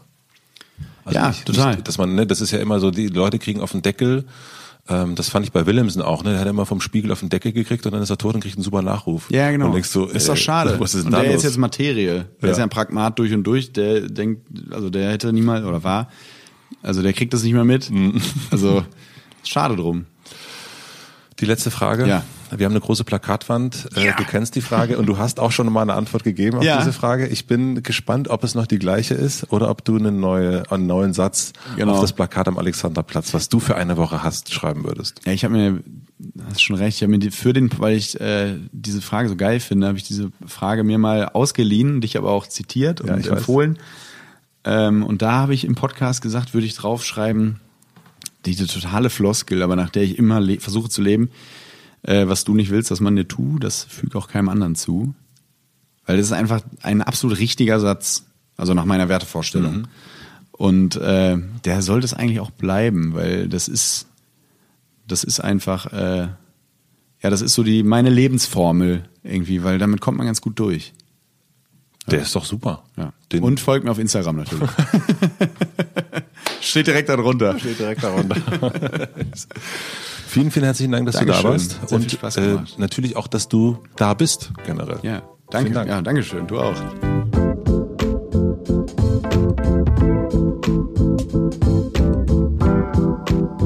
Das war Tommy Schmidt beim Wiederhören im Hotel Matze. Für mich auf jeden Fall witzig Folgen nochmal zu hören, auch nochmal zu hören, wie ich klinge, wie ich jetzt anders klinge, wie der Raum jetzt anders klingt und auch eben, wie anders Tommy klingt, wenn ich den jetzt höre in einem Podcast zum Beispiel. Ich freue mich auf jeden Fall, wenn Tommy hier demnächst mal wieder eincheckt. Ich wünsche euch noch einen schönen Tag, eine gute Nacht. Auf ganz bald, euer Matze.